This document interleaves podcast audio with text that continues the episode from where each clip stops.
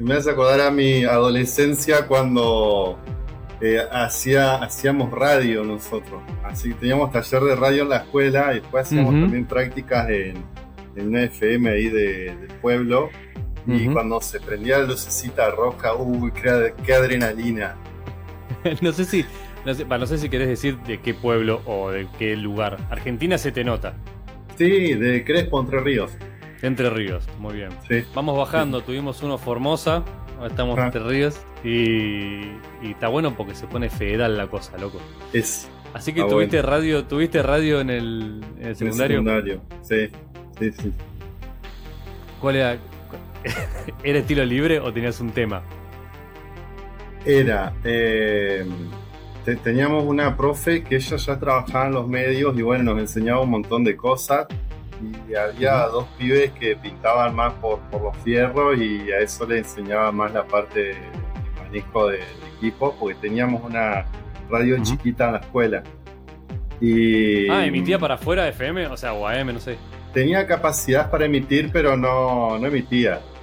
Y después ah. las prácticas las hacíamos en otra radio posta, digamos que la escuela tenía un programa a la semana eh, con temas generales, qué sé yo, el Titanic, o hablar sobre, no sé, cosas así que, que a uno se le puede llegar a ocurrir de adolescente. Muy genial. Sí. Y vos, eh, vos eras no de los más del fierro, vos eras más de los locutores. No, nos íbamos en realidad armando grupitos para, ir preparando los programas. Todos terminábamos participando, así que no. ¿Te acordás un tema que tuviste, que diste vos? No, no me acuerdo porque hace un montonazo de años. Ah, era muy buena, ese pedazo de trivia era muy buena, era muy oscura y era muy buena. Como di la yo preparé el capítulo del Titanic. Em, así que bueno, bueno, pará, no te saludé. ¿Qué tal? Eh, Leo, ¿cómo andás? Ahora arrancamos. Sí, esto es reformal. Este, este, es un programa de radio. Por supuesto. Este programa está patrocinado por Cake Wallet. Cake Wallet es un monedero de código abierto que te da las llaves para que tú mismo custodies tus criptos. Con soporte para Monero, Bitcoin, Ethereum y más. Recibe, dona e intercambia tus monedas con seguridad y comodidad desde dentro de la app. Visita cakewallet.com y recuerda, Peace of Mind, Peace of Cake. Este programa está patrocinado por Local Monero. Local Monero es la manera más segura de comprar o vender Monero con tu moneda local, sin comprometer tu privacidad. Las operaciones son entre persona y persona y Local Monero protege los fondos del vendedor hasta que la operación sea exitosa. Visita localmonero.co o descarga su aplicación disponible para iOS o Android. Bien, ¿cómo estás? Bien, ¿y vos? Bien, muy bien. Eh, somos muy profesionales de golpe. Vamos a estar hablando con Leo Club. Eh, yo te digo mucho Leo, Leo está bien, ¿no? Sí, perfecto. Perfecto. ¿Querés presentarte así yo no me equivoco en todos tus super este, acreditaciones? Bueno, ahí vamos. Vamos a hacer el intento. Eh, soy abogado. Estoy matriculado también en la CNB como agente productor de mercado de capitales. Integro también la comisión directiva de la ONG Bitcoin Argentina y ahí adentro también estoy como voluntario en lo que es eh, la clínica de orientación legal, que es donde atendemos gente que fue víctima de estafas, le damos una orientación legal inicial gratuita, como para que tengan idea y, un primer acercamiento y más que nada también a prestarles un oído. Y también eh, soy tallerista en el programa Bitcoin Escuelas, donde nos vamos acercando, haciendo convenios con distintos colegios secundarios eh, para llevar a los alumnos eh, las ventajas de las tecnologías descentralizadas. Acabas de abrir como 25 pestañas interesantes.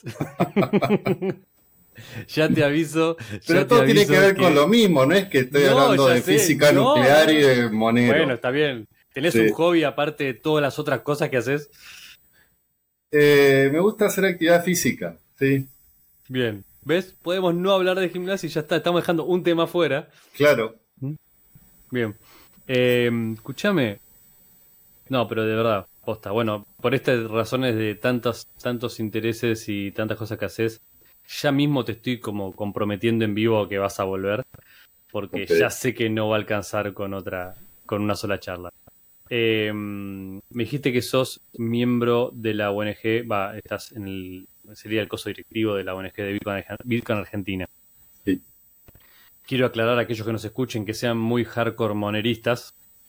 Eh, la, Bitcoin, eh, la, ONG Bitcoin Argentina no solo está desde el año, casi te diría desde el año... ¿De qué año es la, la ONG? Eh, desde junio del 2013. El año pasado cumplimos 10 años Hicimos en el campo argentino de polo una vez gigante, unos paraguas ahí, naranjas. Llegué demasiado tarde a la vez gigante, después lo contamos. Pero conseguí el paraguas después. Ah, qué bueno. anécdota.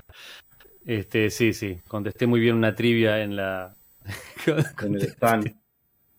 No, en el encuentro que hicieron en la Universidad de... Mm, exactas, ¿es? La de contadores. Ah, la de ciencias económicas en la UBA. La de ciencias económicas, exactamente. Sí, sí, sí. Ahí. Este, están dando unas charlas, fui, hicieron unas trivias. Que capaz que tenía que no haber contestado, pero bueno, me ganó un paraguas. Eh, Escúchame, no, pero digo, para los que escuchan que son muy moneristas, eh, la ONG es bien OG, digamos, ¿no? Estamos desde, no te digo el año cero, pero casi fundada por Satoshi. Y yo hace, me empecé a vincular con la ONG, a acercarme y, después empecé a participar desde el año 2021. Pero sí, o sea, la gente que está, que fundó la ONG, eh, te, cuentan historias que, que, por ahí son sorprendentes, que por ejemplo con el 2013 ellos recién habían arrancado y les cae la WIF que es la, la, unidad encargada de lo... En el 2013 la WIF, sí. Claro, y, la WIF les cae como para... Hay un cepo terrible para la gente que por ahí no, no recuerda, y en el momento que lo escuchen, vamos a seguir teniendo un cepo terrible. bueno, esperemos que no. esperemos que se abra. Eh, qué tiempos, qué tiempos, sí, sí. Y, se acerca la, la UIF, digamos, contado por los protagonistas, eh, a, preguntarles, onda, como para averiguar si estaban haciendo algo prohibido por la, eh, por la ley cambiaria o qué onda. y, bueno, y ahí fue que los de la UIF eh, tuvieron una, una, una charla, digamos, y los compañeros que estaban ahí le explicaron de qué se trataba, qué era lo que hacían y, bueno, terminó todo, todo bien, digamos, pero... Todo bien, todos amigos. Sí, no, no sé si amigos, pero por lo menos no terminó nadie en cana. Claro. Me llama mucho la atención. Bueno, obviamente la ONG siempre fue pública, ¿no? No es que era un secreto que estaba la ONG, pero quiero decir, eh, el conocimiento de la WIF en el 2013 sobre Bitcoin, o sea, leyeron un artículo de que de Slashdot y dijeron, oh, vamos a, hay una, hay un grupo en Argentina, vamos a tocar el timbre, suena que es suena que es de vender y comprar drogas. Pensaron que eran de Lampa, o sea, no, no, no sé bien qué concepción habrán tenido, que hasta hoy en día tenemos ese tipo de, de concepciones. Yo por ahí hablo con compañeros, amigos, colegas, que todavía no les he taladrado tanto la cabeza, entonces como que dicen, no, pero eso es de criminales, es para el lavado de, plata, están, que tienen como esa concepción errónea, eh, y que en realidad en Argentina y en la mayor eh, parte de, de, los países civilizados del mundo y no civilizados también, eh, Bitcoin no, no, está prohibido, así que no, no, estamos haciendo, en general, toda la comunidad que, operamos en cripto, no estamos mandándonos ninguna macana. Así que no, no, no estamos al margen de la ley. Para nada, para nada. Para nada. Sí. Yo para cerrar el capítulo ONG en ese sentido, eh, mi experiencia personal es que soy muy buena onda y relacionado con Monero. Bueno, fue el mismo Fran Amati que me, me invitó a dar una charla sobre Monero adentro de la ONG en el 2017, si no me acuerdo mal. Así que antes de andar eh, poniéndose el chaleco maximalista, fíjense, fíjense que en el 2017, cuando probablemente no mucha gente ni siquiera estaba en Monero, este, o mucha de la que te escucho ahora, ya andaban como abriendo las puertas a que, a que, eso sea posible. Está, la charla todavía en el, en el YouTube de la ONG, yo hace poquito la, la miré, así que ahí disponible es muy, para Es muy raro, es muy raro. Está linda. Sí, me gustó. Aparte fui, fui muy chanta, fui muy chanta porque yo mismo estaba viendo de Monero hace meses. Y pero estaba mucho más en, el tema de la UX y qué sé yo, de la, de la wallet y todo, ¿no? Y me acuerdo que Fran mismo me pregunta si Monero tenía UTXOs. Y le digo, no me acuerdo que tipo, al principio ni entendí lo que me estaba preguntando. Y después digo, no tengo idea. tipo, no sé, te la debo, ¿viste? Y lo pienso y digo, ay, era como lo más básico del universo. El chabón quedó totalmente desacreditado. Pero bueno, así se hacen las cosas, señores. ¿eh? Hay que decir que sí y después se ve qué onda, cómo se hace. Si no, nunca. Salí de la zona de confort. Bien Así que bueno, buena, onda con la ONG. Y eh, me dijiste que estás, estás en la ONG hace, hace más o menos poco comparado. Yo me, me asocié en el 2021 y, ahí empecé enseguida a, a, vincularme y a participar de distintos espacios y en la comisión directiva desde el año pasado. Excelente. Y como buen abogado que acabas de decir que sos, eh, te voy a hacer la primera pregunta que ya un poco la acabas de spoilear, que es, no es ilegal. O sea, ¿qué... Eh, ah, te lo doy de otra manera. ¿Es ilegal tener cripto en Argentina? La respuesta rápida es no. Eh, la explicación técnica es que nosotros en la Constitución Nacional y todos los países tienen un principio similar porque es, digamos, eh, aceptado universalmente, eh, que es el principio de que lo que no está prohibido específicamente está permitido, en tanto y en cuanto tampoco viole las, este, las buenas costumbres, ¿no? entonces, como al no estar prohibido, eh, está permitido. Porque muchos te dicen, no, lo que pasa es que eso no está regulado. Mm, Son dos cosas distintas. No, está prohibido, claro. Es como que ya te pasan automáticamente de bando de eh, no estar regulado a estar del lado oscuro de la fuerza. O sea, no, no. Me parece que, que hay una especie ahí de gradualidad me parece que a veces lo que se busca en esa. Depende de qué persona te lo diga, ¿no? Que hay de todo bajo la luz del Señor. Pero, digo, me parece que detrás de eso también hay un poco comparado con las regulaciones bancarias o incluso la de la, caja de valores y qué sé yo. Es. Con, estar, no estar regulado se refiere a si algo sale mal, nadie responde por, por mí o por nadie, ¿no? Y están como. Y en lo regulado, si algo sale mal. Eso es lo que te iba a decir. Es tipo, en Argentina es medio raro buscar ese tipo de seguridad, porque es como. y en Estados Unidos, ¿qué me decís? Y también, también. Sí, o sea, FTX. Eh, tenía todos los, tildecitos y, como dirían los españoles, se fue al garete. Así eh, es. Por ahí es como que está bien. Eh, muchos por ahí asumimos de que al estar regulado, si se quiere, es como que papá Estado nos va a venir a rescatar o a dar una mano, o como los bancos en el 2001, cuando pasó lo que todo el mundo sabe que pasó, este, bueno, tienes que salir el Estado a, hacerse cargo de ese tipo de, cuestiones. No, es todavía peor, que es lo que muestra por qué los argentinos ni siquiera confían en el Estado. Porque capaz que un capaz que un estadounidense sí piensa que, uy, de última si hay otro 2008, el Estado agarra y imprime más dólares y se acabó. De última, después me llega la inflación. Pero un argentino dice, no, ni siquiera el Estado me va a cuidar si es el primero que cuando se pone feo, claro. de golpe, bueno, hacemos un bono, o bueno, no puedes retirar tu plata por cuatro meses, o bueno, te vamos a hacer un cambio forzoso 4 a 1. Entonces somos ya que tenemos como todas las manchas del tigre o por ejemplo, y no queremos saber nada de eso.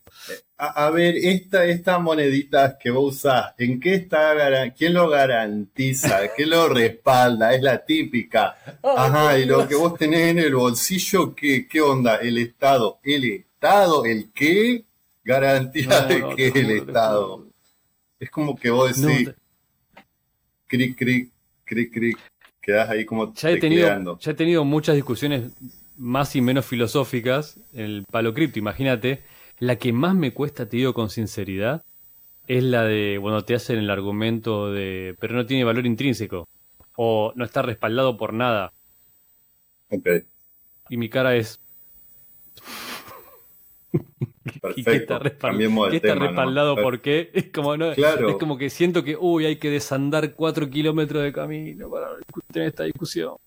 Sí, porque por este ejemplo vos decís, bueno, a ver, eh, eh, sin entrar mucho en cuestiones muy finas de, cuestión económica, pero el, el central, supongamos, como activo que respalda esos pesos, ¿qué tiene? ¿Bono? ¿De quién? Del Estado. Y si el Estado no los paga, imprimimos plata y los pagamos. Sí, eh, está bien, que todo eso hace que bueno, otra vez no me pagaste los bonos que yo mismo te di, entonces no me va a quedar otra que imprimir plata para pagarme, para que vos me puedas pagar a mí mismo los bonos que yo emití. Claro, suena muy loco. Ayer justamente estaba. que todo lo que está normalizado deja de ser loco por más ridículo que sea, digamos. Claro, porque tiene ahí como cierta sacralidad que viene, que viene emitido por, por un órgano competente del Estado para que quede todo bien serio, digamos. Entonces, en principio, no, no estamos haciendo nada prohibido. Hay países que sí, por ejemplo, en Bolivia está prohibido todo lo que es cripto. Pero, o sea, ¿quién te va a quitar de que vos P2P intercambies? No, está bien, es lo mismo que. Eh, es que en realidad, si vamos a. Lo mismo que lo que se trata de hacer con la legalización de las drogas y qué sé yo. Es. Está bien. a nadie detuvo en ningún momento que, tipo, ah, en un país están prohibida la. Tipo, la marihuana está prohibida en un país, entonces adentro no la consume nadie, por ejemplo. Nunca pasó jamás en la historia de la humanidad. Por supuesto. Asumo que tiene sus consecuencias. Sí. me parece que cripto en Bolivia debe pasar una cosa parecida. Bueno, está bien. No tengo no tengo Ripio Bolivia, no sé, no tengo cosas así. Pero persona a persona. Obvio, sí, sí, Y, de los que, vos conozcas en Latinoamérica. Ah, perdón. Eh, de los que vos conozcas en Latinoamérica. Eh, ¿Hay alguno más prohibido aparte de Bolivia? No, no, no, no. Prohibido que yo conozca en Latinoamérica, no. Y hay inclusive países que ya tienen como, como cierta legislación por ejemplo, en México están contemplados dentro de lo que es la, ley FinTech.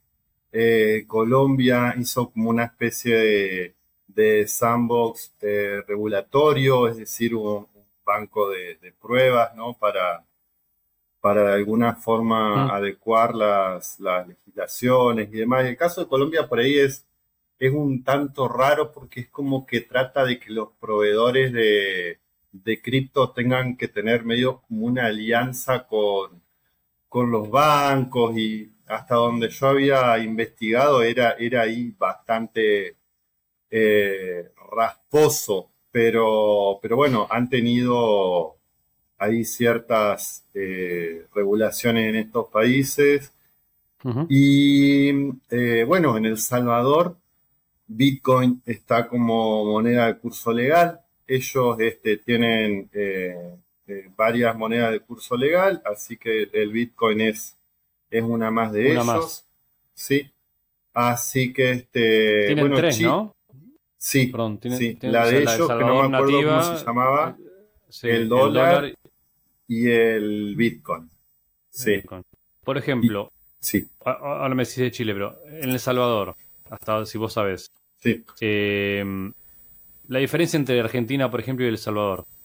sería solamente la parte de que el Bitcoin es curso legal. El resto, o sea, digamos, en lo que está prohibido y permitido, no cambia demasiado. No, no cambia. O sea, el, famoso Salvador eh, eh, país, país bitcoinero, digamos. El tema es, es, haberlo reconocido como curso legal. Después de eso. Nada, que lo que te sirve en realidad es que, que yo te lo tomo para para cancelación de, obligaciones, para poder nominar los balances y todo ese tipo de cuestiones. Ya después que el gobierno haya avanzado eh, de tener tesorería, de, poner mm. equipo de, minado con la energía del volcán, de hacer unas... Bueno, eso ya... eso no son leyes, digamos. No, no, eso lo es que tan pro, pro cripto sea el país o no. Claro, sí, sí, sí, obviamente para, por, las, por las dudas para que quede claro, ¿qué son las características que te dan? Ya que yo voy a aprovechar, ya que tengo abogado gratis, aprovecho todo. Eh, características de curso legal. O sea, ¿qué te permite? O sea, pagar impuestos en Bitcoin, por ejemplo. Bien, acá tenemos que eh, distinguir. La moneda de curso legal es aquella que es oficialmente aceptada por un país y se declara eh, como tal por ley, ¿no? Y ahí también hay algunos que hacen como una distinción entre eh, curso legal y curso forzoso, ¿no?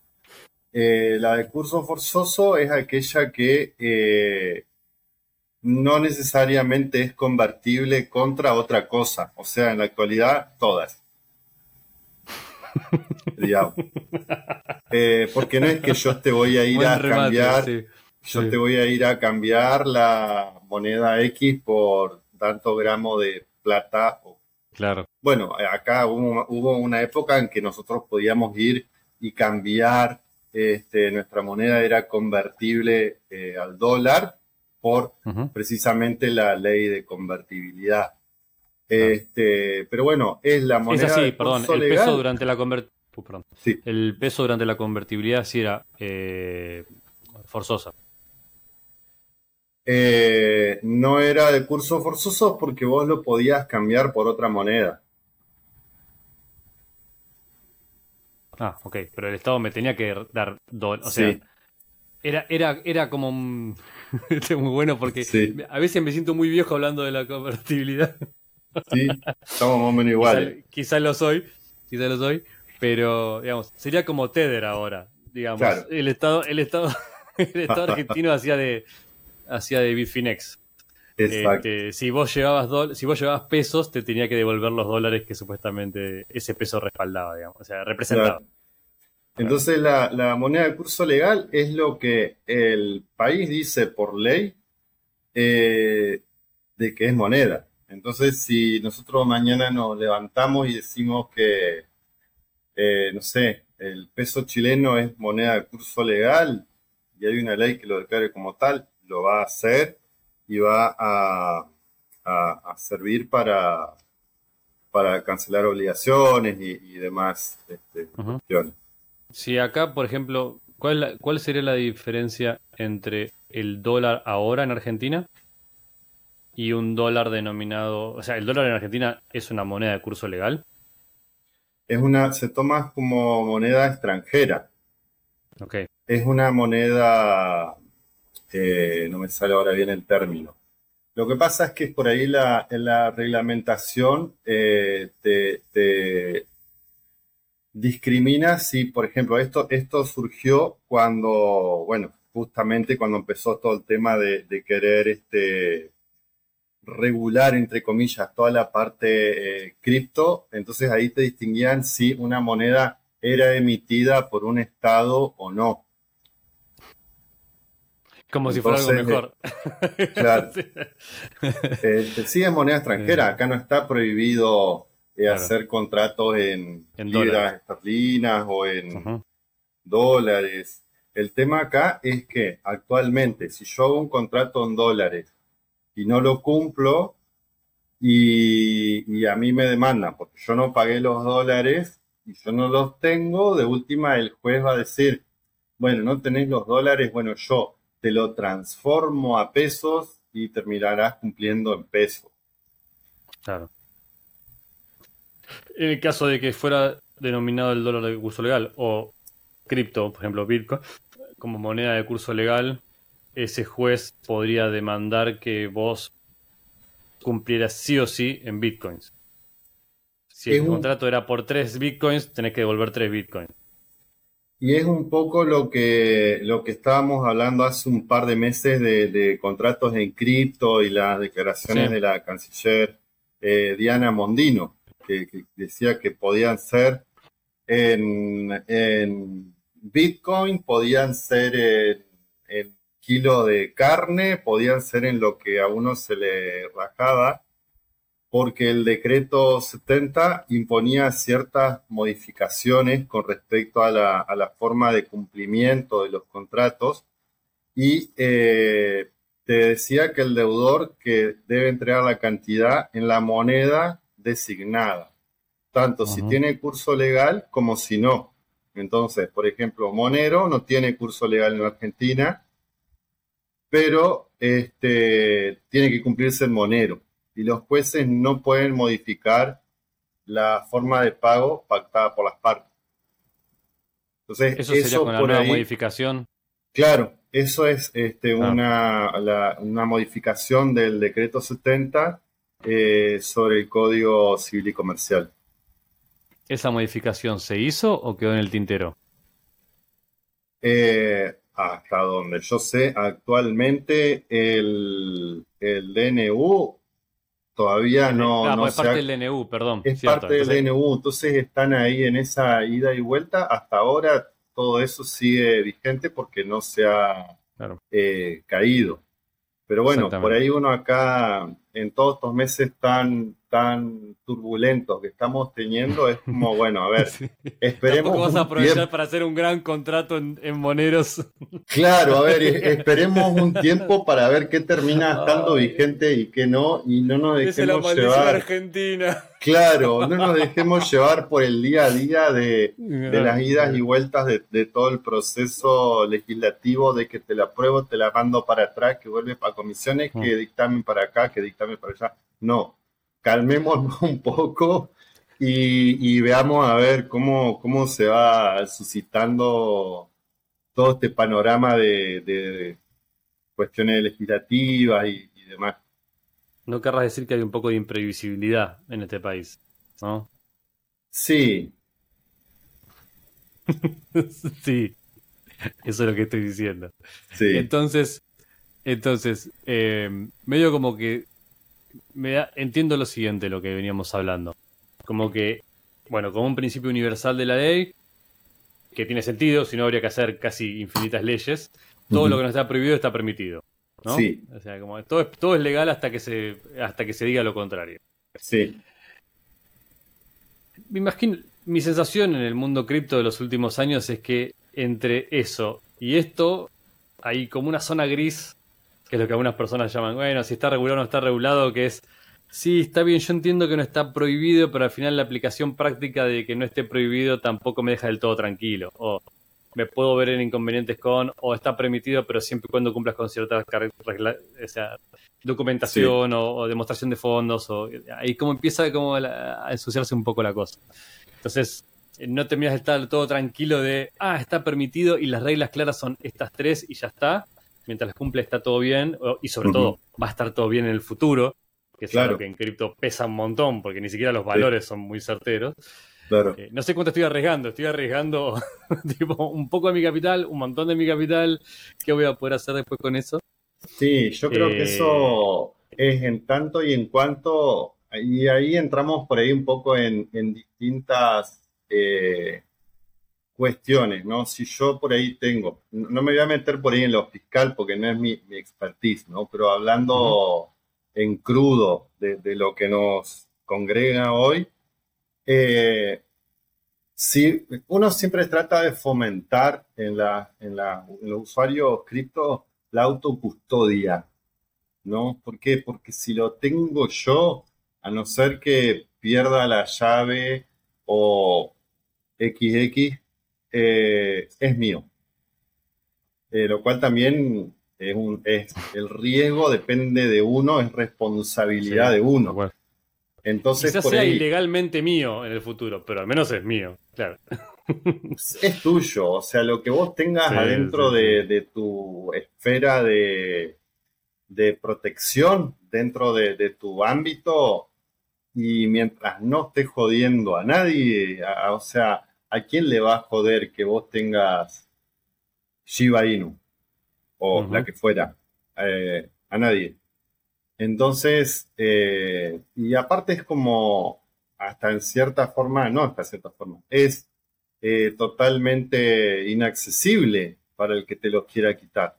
Ahora, también, digamos que uno lo puede autocustodiar y tener su, propia monedas, digamos, en, su ámbito sin que dependa de nadie eh, pero bueno, después está el otro tema de eh, si uno puede justificar, llegado el caso o no, eh, de dónde uno obtuvo ese acrecer patrimonial, digamos. Si uno tiene cierta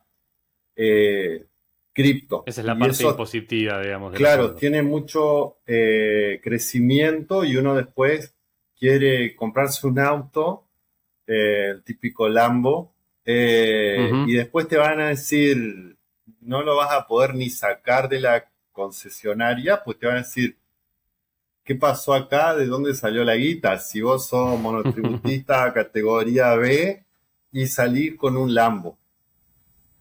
Entonces ahí entra toda la explicación de no, lo que pasa es que yo pa, pa, pa, pa, pa, pa. Compré Bitcoin cuando empezó la ONG, eh, sí, cuando empezó la ONG, pero, 2013.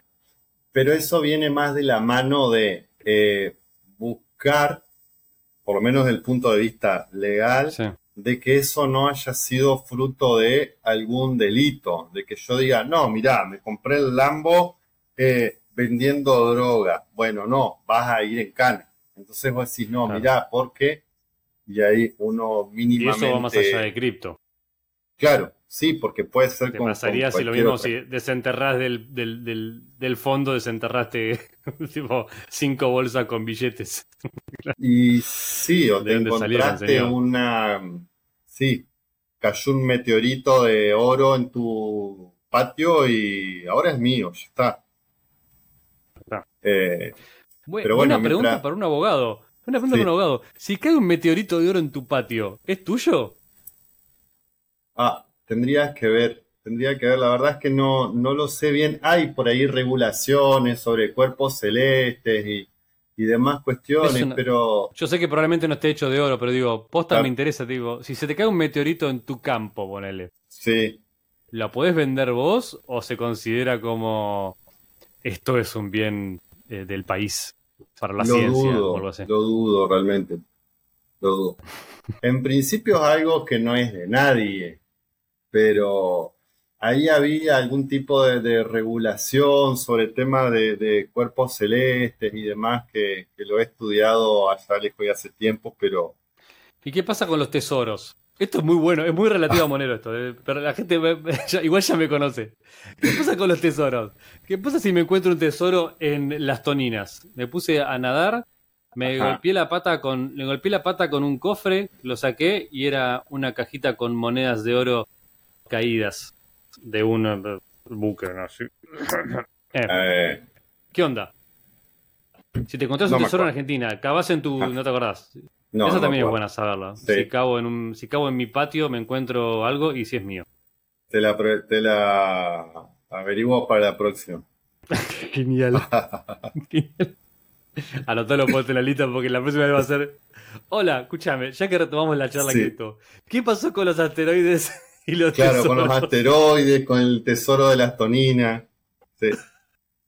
Es muy bueno. Yo sé que estas cosas por ahí uno las debería saber, pero es como que, la, por qué. la cabeza va reemplazando conocimiento que no lo usas, que es súper random para, para el día a día y, vas focalizando en cuestiones que, son más cotidianas. Por eso, por eso el abogado especialista en meteoritos y tesoros cobra un montón.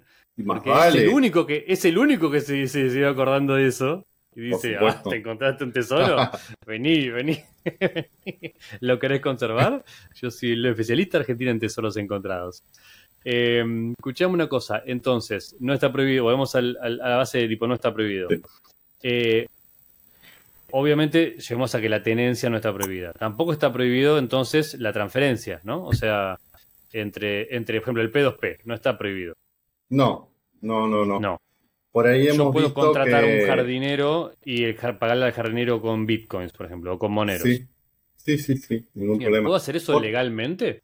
Sí, es como que vos le estás pagando, a ver, para nosotros que somos eh, entusiastas cripto, es como que le estuviéramos pagando en efectivo. Pero en realidad eh, es como que vos estás haciendo una permuta.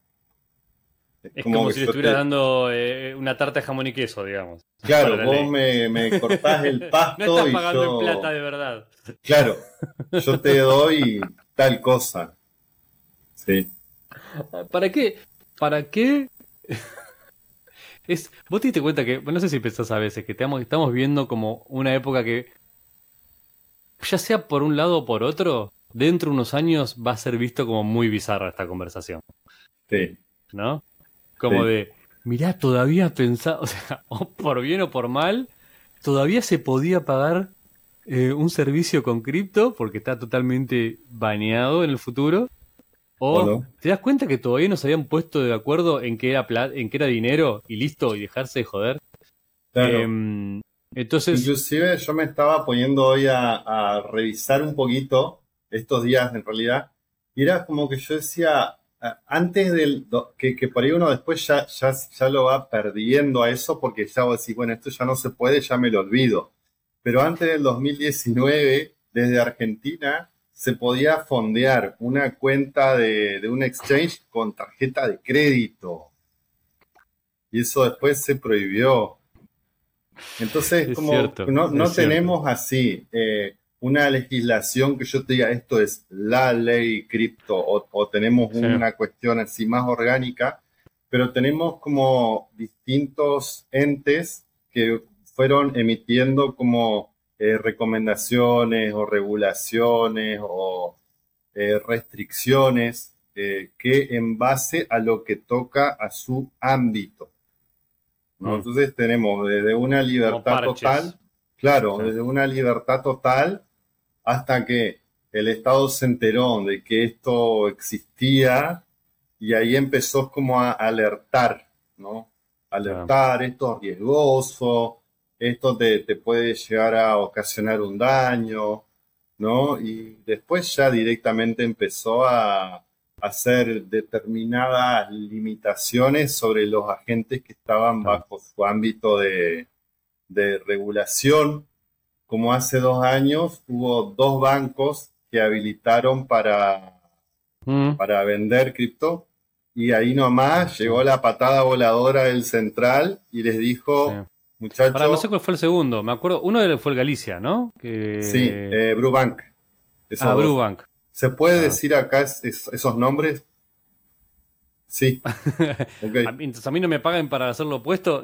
ok, bárbaro. Sí, sí, sí, sí, ni que eh, Y después, el año pasado. aparte eh, fue de público conocimiento. O sea, sí, salió todas las noticias. Mandaron como, ah, a partir de tal cosa se va a poder pagar y comprar cripto en Galicia. Y yo dije, Mierda, ¿qué pasó? Que eh, fueron uno o dos días nomás que estuvo y después sácate.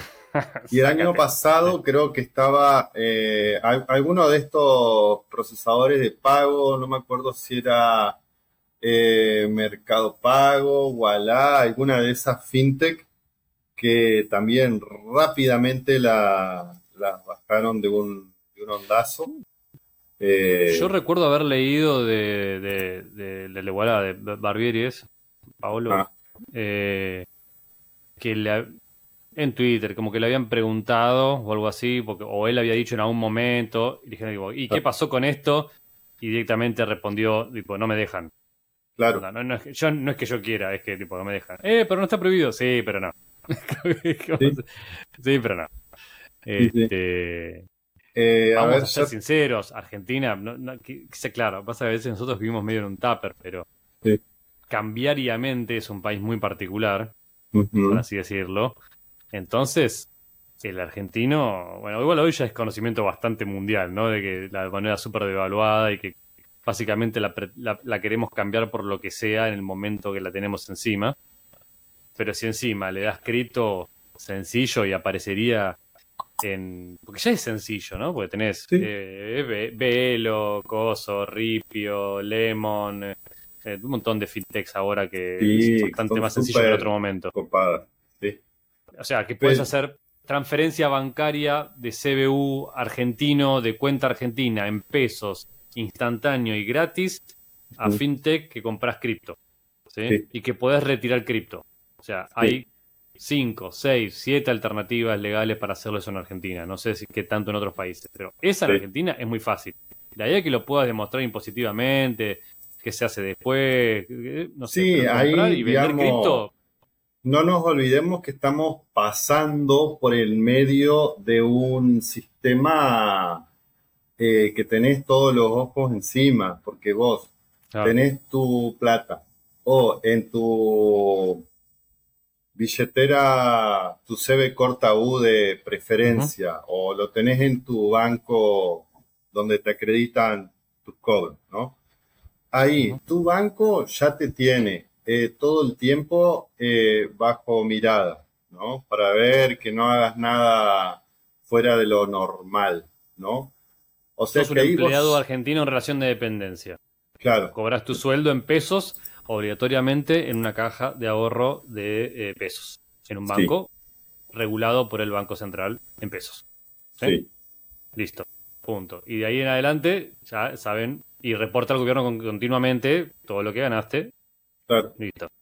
Y después, encima lo mandás.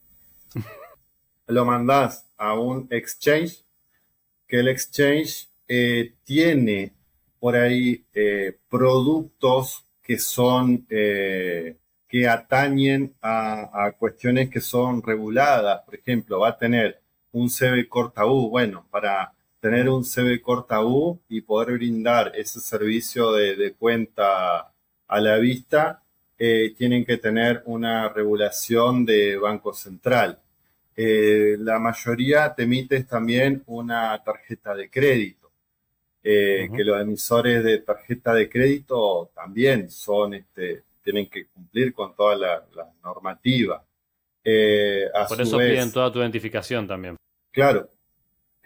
A su vez, si, si, este tipo de billeteras ofrecen algún otro tipo de, de producto bursátil, supongamos, no sé, fondos comunes de inversión o dólar MEP, van a tener control de la CNB, entonces tenés un montón de miradas por sobre esa persona que de por sí, eh, de la parte cripto, no van a tener que eh, hacer un control específico en sí, pero de todas las otras actividades eh, sí. Más allá de eso, los, los proveedores de servicios de activos virtuales, como se le dice técnicamente, ellos en definitiva se autorregulan porque, claro, ellos están continuamente eh, operando con bancos y también tienen cuenta en bancos. Entonces tienen que, tener cierta prolijidad. Eh. Sí, digamos que haciendo de abogado del diablo, eh, serían ellos en este caso. este, son, son, el, son el punto de contacto entre una persona, digamos, criptonativa y el mercado y, el sistema bancario tradicional.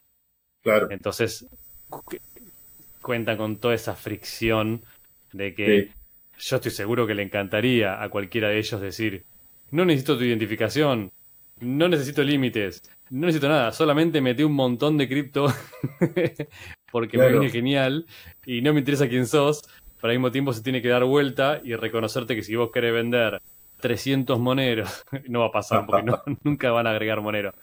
300, Ether eh, y transferirme los pesos a mi cuenta bancaria, ahí el banco con el que ellos trabajen le va a decir, señor, ¿qué le pasó?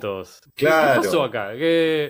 No, no tengo idea quién es. Es, es, es eh, Juan Doe 324, que se te acaba de transmitir 328.000 USDT en Tron, este, que es como el estándar mundial de la, del, del OTC. y no sé, no tengo idea quién es. No, no te dura la licencia bancaria, no te dura ni dos segundos. Bueno, pero por eso por ahí los, los servicios centralizados tienen eh, ese, esa, esa limitación tanto mensual como al año para operar, cosa que quede dentro de determinado parámetro que ellos no le despierte ningún tipo de, de, alerta.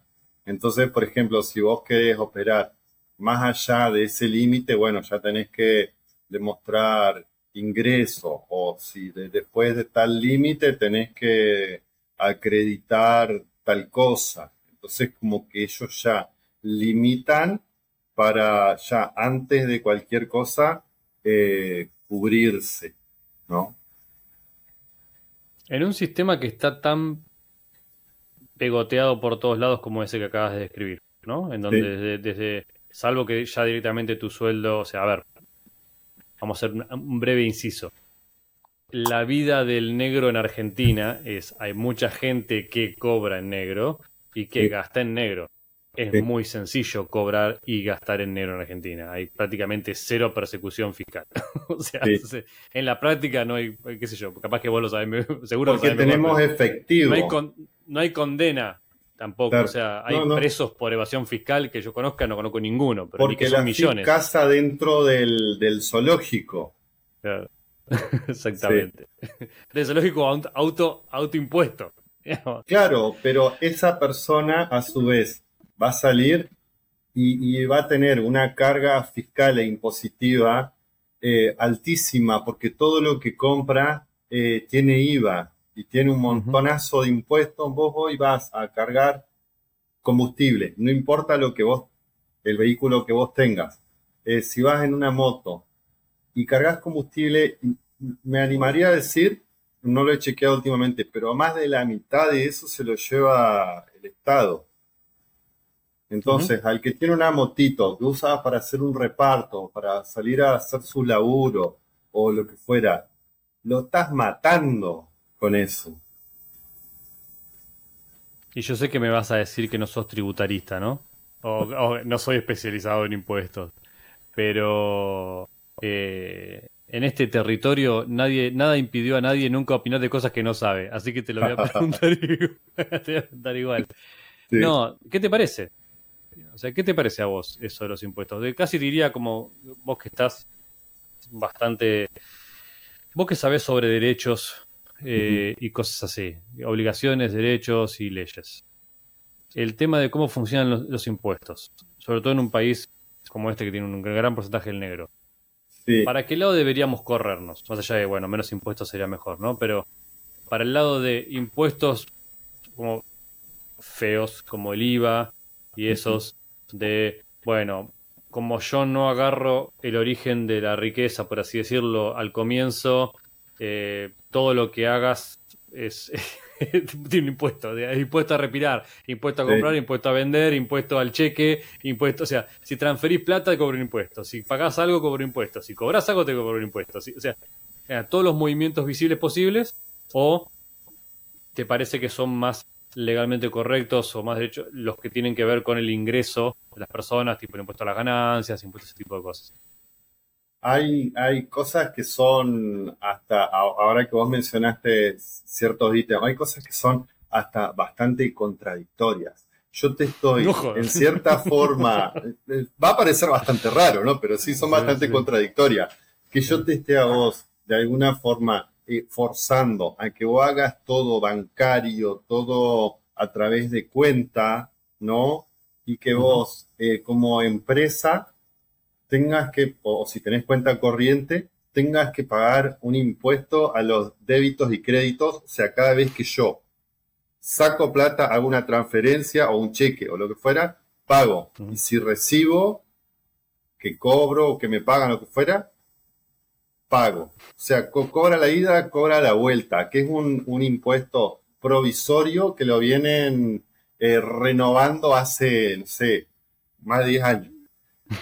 Eh, la, el no es muy bueno que se llame aparte cheque. impuesto al cheque todavía. Es como si dijeras impuesto al hielero. Es como, ¿qué carajo? Claro. La última vez que vi un cheque en mi vida, sí. A mí, a mí me enseñaron eh, otro, otros colegas de, de la parte de, de mercados que hasta inclusive hay como determinada maniobra que pueden hacer las empresas para no pagarlo eh, y es totalmente legal y es a través del mercado. Entonces yo, ponele, me entra un cheque, entonces yo, en vez de hacer que ingrese a mi, a mi cuenta corriente, directamente lo direcciono hacia una LIC, casa de bolsa en criollo, lo tengo ahí un día y después de ahí le digo a la LIC, bueno, ahora pagame al, a mi proveedor, de acá pagame al del camión, de acá pagale. Yo si nunca lo toco, es como que eso. Queda nunca lo cobré, digamos. Sí, sí, sí. Lo cobré, pero en realidad automáticamente lo invertí. Entonces como que ahí te, te lo perdonan.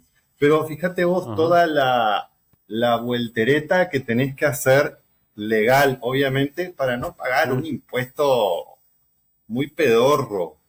Pero más allá de eso, que, bueno, estamos hablando de, alguien que tiene, digamos, cierta eh, espalda como para, para poder asesorarse y demás. Me parece súper distorsivo que, que vos vayas a comprar pan, leche, la verdura y todo eso que tenga un porcentaje tan alto de, carga fiscal como el IVA, que, tenemos un 21%, ¿no? Eh, me, choca realmente que, que porque el que, el que menos gana es realmente el que más lo sufre. Y sí, en proporción sí. En proporción sí. Y después, por ejemplo, gente que, que le retienen ganancias y para que no me retengan si yo ya cobré un peso más. cobro, cobro muchísimo menos porque me pasé por un peso, entonces me retienen ganancia y, y, yo digo, no, ¿para qué? Si yo más vale ni hago horas extra, porque si hago horas extra me paso y ya me retienen, más vale me quedo en mi casa. como la gente que pedía que no, le, que no le aumenten el sueldo porque porque cobra menos. Le aumentaban un poco más, le subía el impuesto, la alícuota del impuesto y ya cobraba. Está totalmente distorsionado el, incentivo. Y el otro día estábamos eh, discutiendo. Eh, perdón, eso no puede pasar en ningún sistema que trate de ser sostenible. O sea, no, que en un momento te convenga que no te vaya mejor es como ridículo. Es, ¡Ay, Dios! es totalmente contrario. Y justamente el otro día estábamos discutiendo en, un grupo que, tenemos de, la ONG. Eh, y entonces uno por ahí decía, no, el peor impuesto es la inflación, ¿no? Entonces decía otro compañero, no, pero a ver, técnicamente no es impuesto porque, a ver, este, quién es el sujeto activo, cuál es el monto impolido, eh, bueno. si te pones así, pero en cierta forma... Semántica. claro, o sea, podemos decir que, que la inflación en realidad es lo que más te come sin, sin tener ningún tipo de...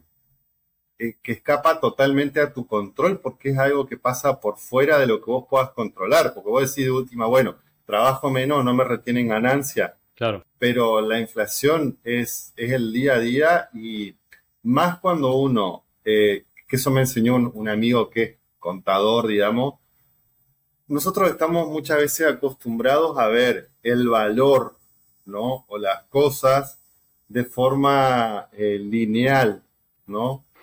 Y cuando vos entras a, componer, eh, te asusta, ¿no?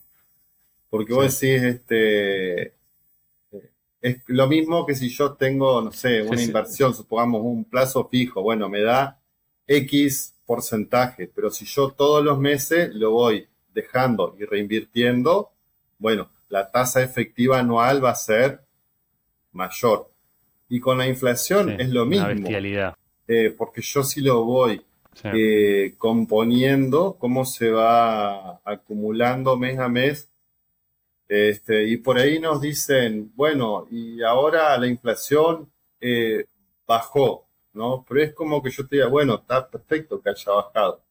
pero es como que yo te diga, yo en diciembre aumenté 3 kilos, en enero aumenté 4, ah, pero en febrero aumenté uno solo. Sí, pero, es como si con, todos los que ya traía encima, claro. Estoy solo aumentando un 1% por mes de mi sueldo de peso. Sí, bueno, eso es, es igual, es como que el que, se va...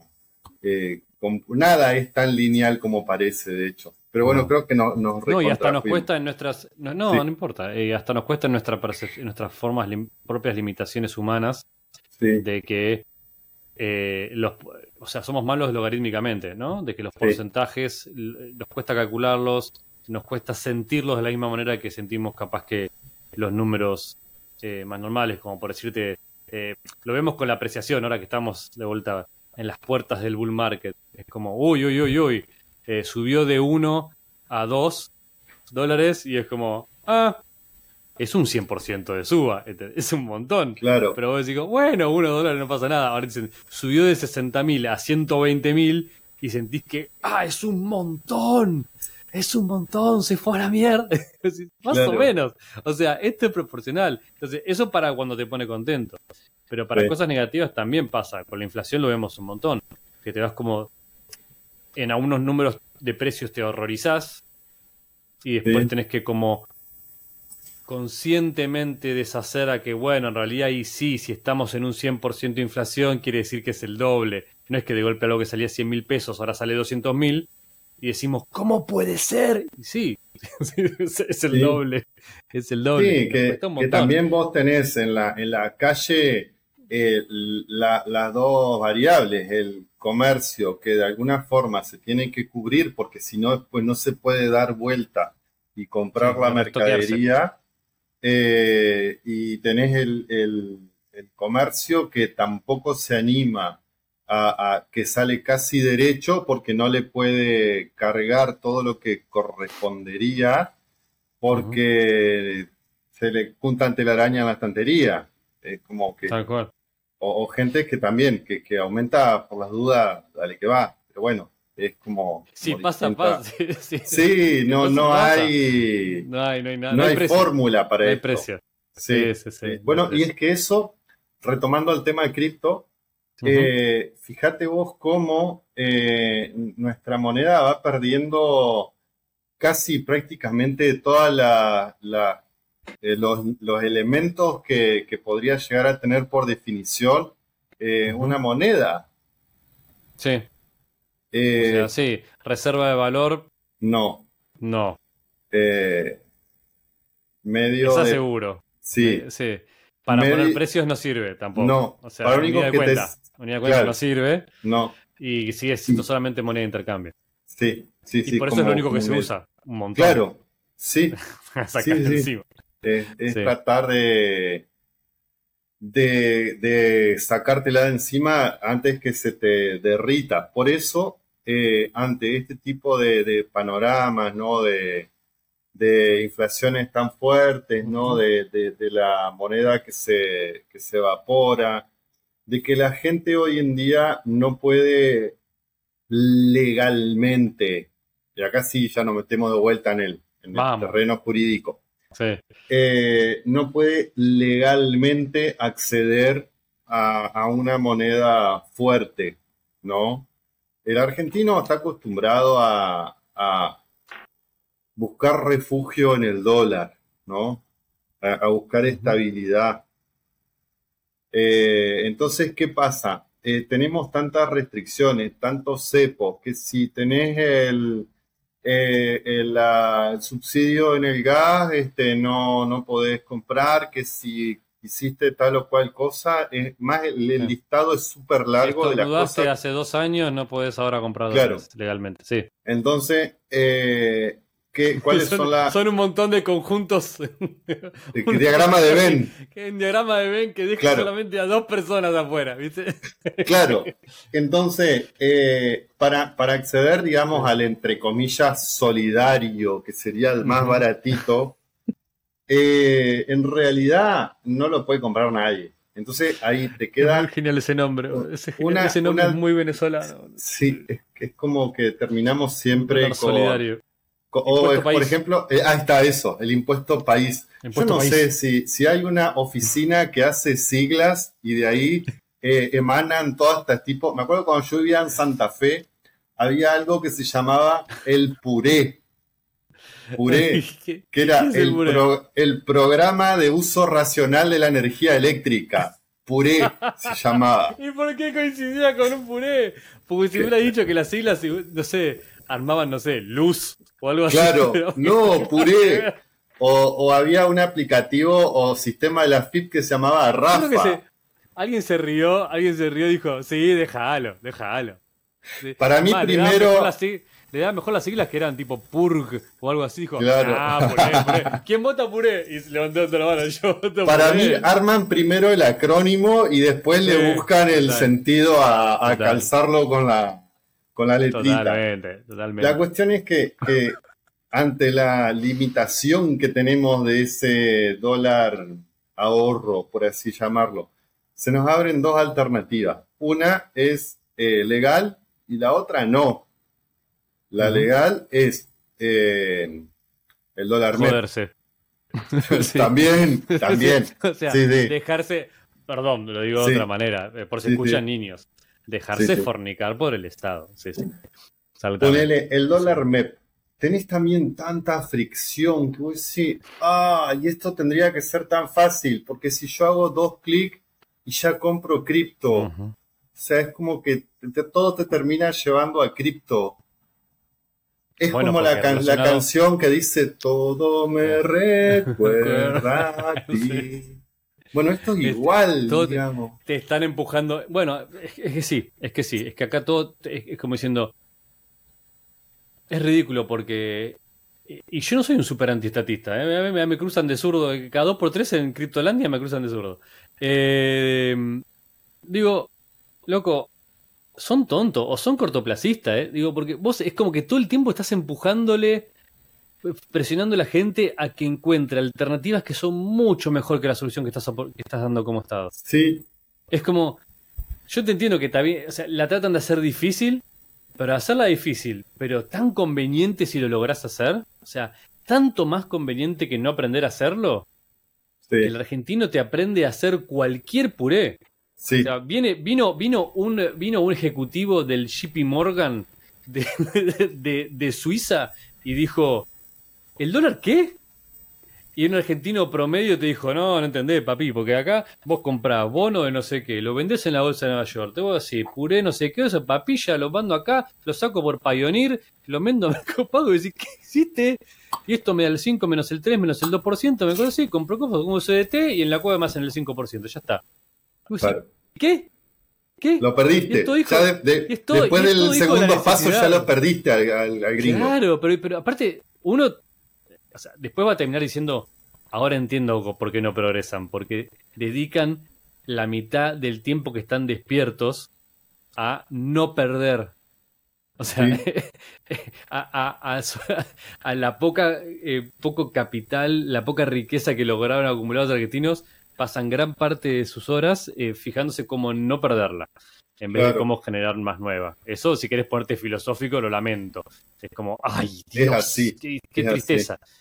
Pero al mismo tiempo es como si los eh, es, Alcatraz, viste, como la película La Roca, digamos, el chabón experto en Alcatraz. Sí. es, eh, y es eso, todos los argentinos son, bueno, ¿sabes qué pasa? Desde que tengo 16 años y empecé a laburar en algo, eh, tuve que aprender cómo que no me mataran con el tipo de cambio, con el impuesto, con el todo, con lo que sea. Entonces, son especialistas, somos todos especialistas, para el estándar internacional somos especialistas en, regulaciones cambiarias. Y fíjate vos, eh, como la alternativa legal, que ni siquiera te soluciona todo, ¿no? Por ahí se puede escuchar, acá están, están con la mecha agujereando. Eh, no quiero que marque mi perro no esté ladrando, sí. Ok. Eh, fíjate vos que están, eh, que tenés que el parking, que esperar 24 horas, que ir, que volver por otro bono, te cae en la cuenta comitente, ¿no? Ahora, después yo tengo que tener en el banco una cuenta en dólares. Y si yo no tengo cuenta en dólares porque el banco no me la quiere abrir, tampoco yo eso lo puedo vender porque hay una disposición de Banco Central que yo, para vender el dólar MEP, lo tengo que sacar de la LIC, mandar a mi banco y de mi banco volver a ingresarlo a la LIC. Y vos decís, en serio, y suponte que, yo tuviera una cuenta en el banco, ¿no? Y yo mm. voy al banco y le digo, mira, acá están mis dólares, yo los quiero sacar. El banco te va a decir, sí, papito, pero hay tanta escasez de billete verde que la verdad que si mm. vos no me los compraste a mí, esperame tres meses, porque yo primero tengo que darle billete a los que me lo compraron a mí. Y ahora suponte que vos lo compraste en el banco, ¿no? Y lo querés vender, es como que, que te dan la mitad. Entonces todo eso te conlleva, te empuja al mercado ilegal, al blue, que es mucho más fácil, que es mucho más amigable. Sí, está eh, barato. Claro, y entonces vos decís, me empujan a cometer un delito cambiario. Entonces, por un lado, nos atacan a nosotros de que cripto es para criminales, que eso es turbio, y todo el mundo está comprando, que no lo juzgo, ¿no? Pero todo el mundo está comprando y vendiendo en el arbolito, que es un delito cambiario.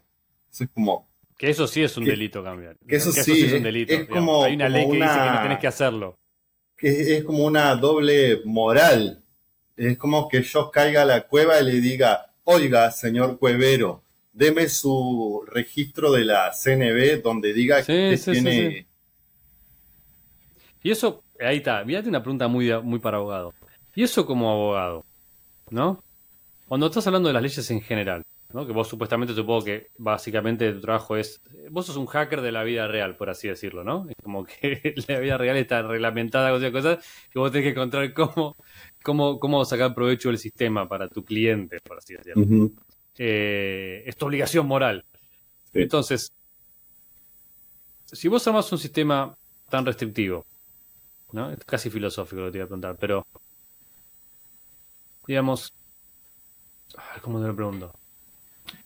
¿Hay algún argumento legal, o sea, o, hay leyes que vos puedas, por ejemplo, en el caso de la, de la ley cambiario, qué sé yo, que vos puedas, yo sé que después la implementación depende del ejecutivo y es como que se no me importa que tengas razón, esto es prohibido y se acabó. Pero, digamos, hay un argumento que vos puedes decir, no, mira, como no sé, la libertad, a tal lado se dice que el individuo tiene libertad para intercambiar lo que sus propiedades y esto es una propiedad, vos estás, o sea, esa ley no este, va en contra, no sé, de la, de la Constitución o va en contra de esta tal otra ley. O sea, hay como argumentos para este tipo de restricciones y sobre todo con lo que tiene que ver con cripto para que un abogado diga, yo entiendo que vos me quieras prohibir esto porque no te conviene cambiariamente como país, pero no podés porque hay tal derecho humano que lo, lo prohíbe está garantizado, está garantizado el derecho de propiedad constitucionalmente. Eh, pero, digamos, eso tiene en siempre ciertas eh, limitaciones, ¿no? Entonces, eh, pero sí, en definitiva, vos tenés el derecho garantizado de, la propiedad. De tener cosas. Sí. Más allá de que vos después las tengas o no las tengas. ¿Cómo?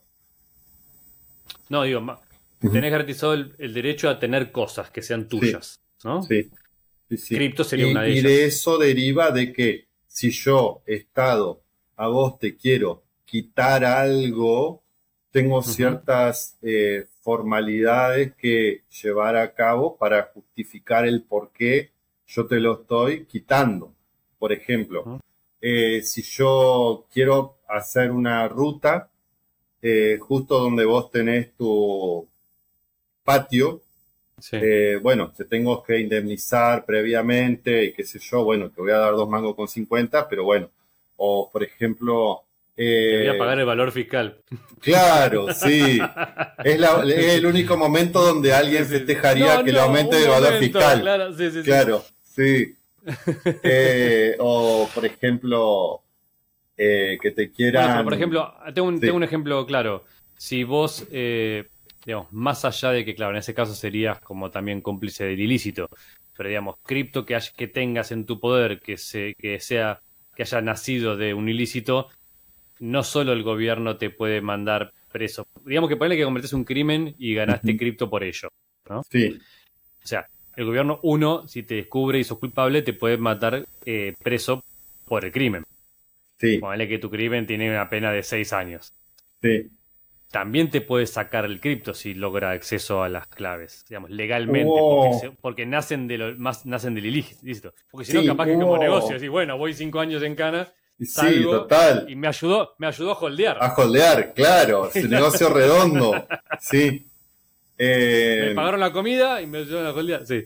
Sí, el tema es el siguiente, ¿no? Hubo, hubo hace poquito un caso eh, de, de que una, de que eh, fruto de un ilícito eh, de un tipo que, que le llamaban el trader, eh, que, que- que era muy loco el caso. Ahora no, no me acuerdo bien cómo era, pero Buen nombre. pero, pero era como que se cruzaba, ponele todos los jueves en el ferry a Uruguay y allá reducía el producido por el delito y, y- y le decomisaron el celular, se lo hicieron abrir y lo pasaron a una wallet que estaba en control de la fiscalía.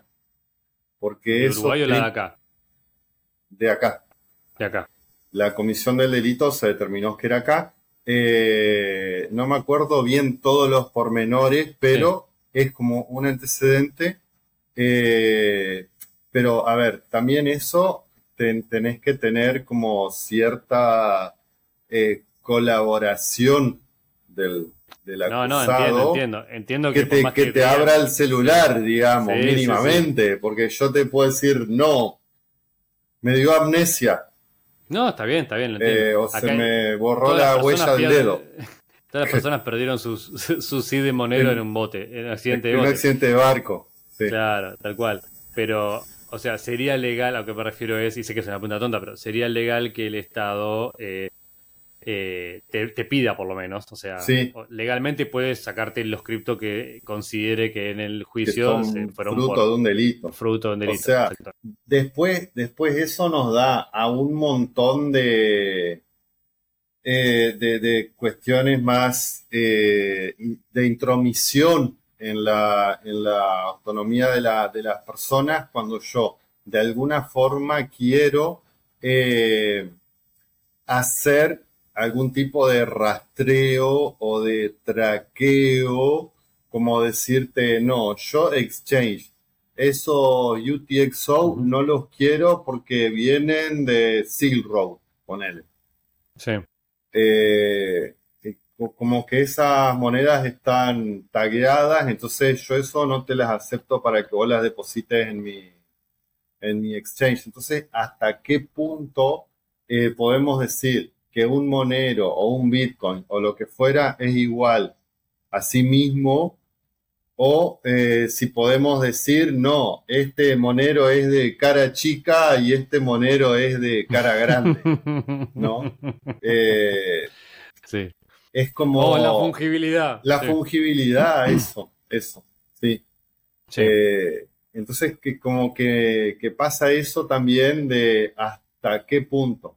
Está bien, por un lado te sirven para, si se quiere, combatir el crimen, porque yo puedo decir, bueno, mira, a esta persona eh, le hicieron un phishing y de ahí derivó acá, fue para allá, hizo tres, cuatro saltos, consolidó más adelante y lo mandó a Binance y lo vendió P2P. bla, bla, bla. Bueno, eh, en ¿Qué pasa? Sí, Sí, no, decime, decime. en tanto y en cuanto. Que, que esto también lo, lo hemos eh, discutido un millón de veces con, con, con un colega, con, con Camilo, que, que yo le digo, pero Monero es mucho más privado. Eh, Bueno, Camilo es bastante maxi. sí, pero por eso a mí me gusta mucho hablar con él porque... eh, Está mojar la oreja. Sí. Sí, sí. Claro, entonces lo que él me decía es, mira, si vos usás siempre eh, Bitcoin eh, persona a persona y nunca lográs que se vincule con tu identidad, eh, nunca vas a tener forma de que te identifiquen. Sí, pero no al, pero sí. En definitiva. En el mundo ideal. En el mundo ideal.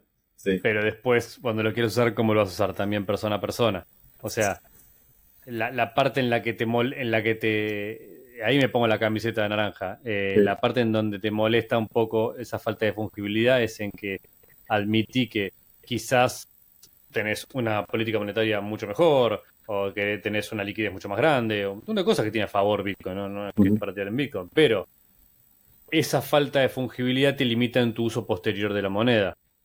Porque decís, ah, capaz que yo me mantuve privado todo el tiempo, capaz que yo me mantuve privado, pero igual tengo como UTXOs manchados, por así decirlo. No saben quién soy yo. Quizá ni siquiera los creé, quizá ni siquiera los manché yo, digamos. O sea, yo es que, pero los consigo un descuento, qué sé yo, los conseguí, tengo. Después cuando los quiero usar, y no los voy a poder mandar a Binance y hacerlo dólares, o sea, fácil.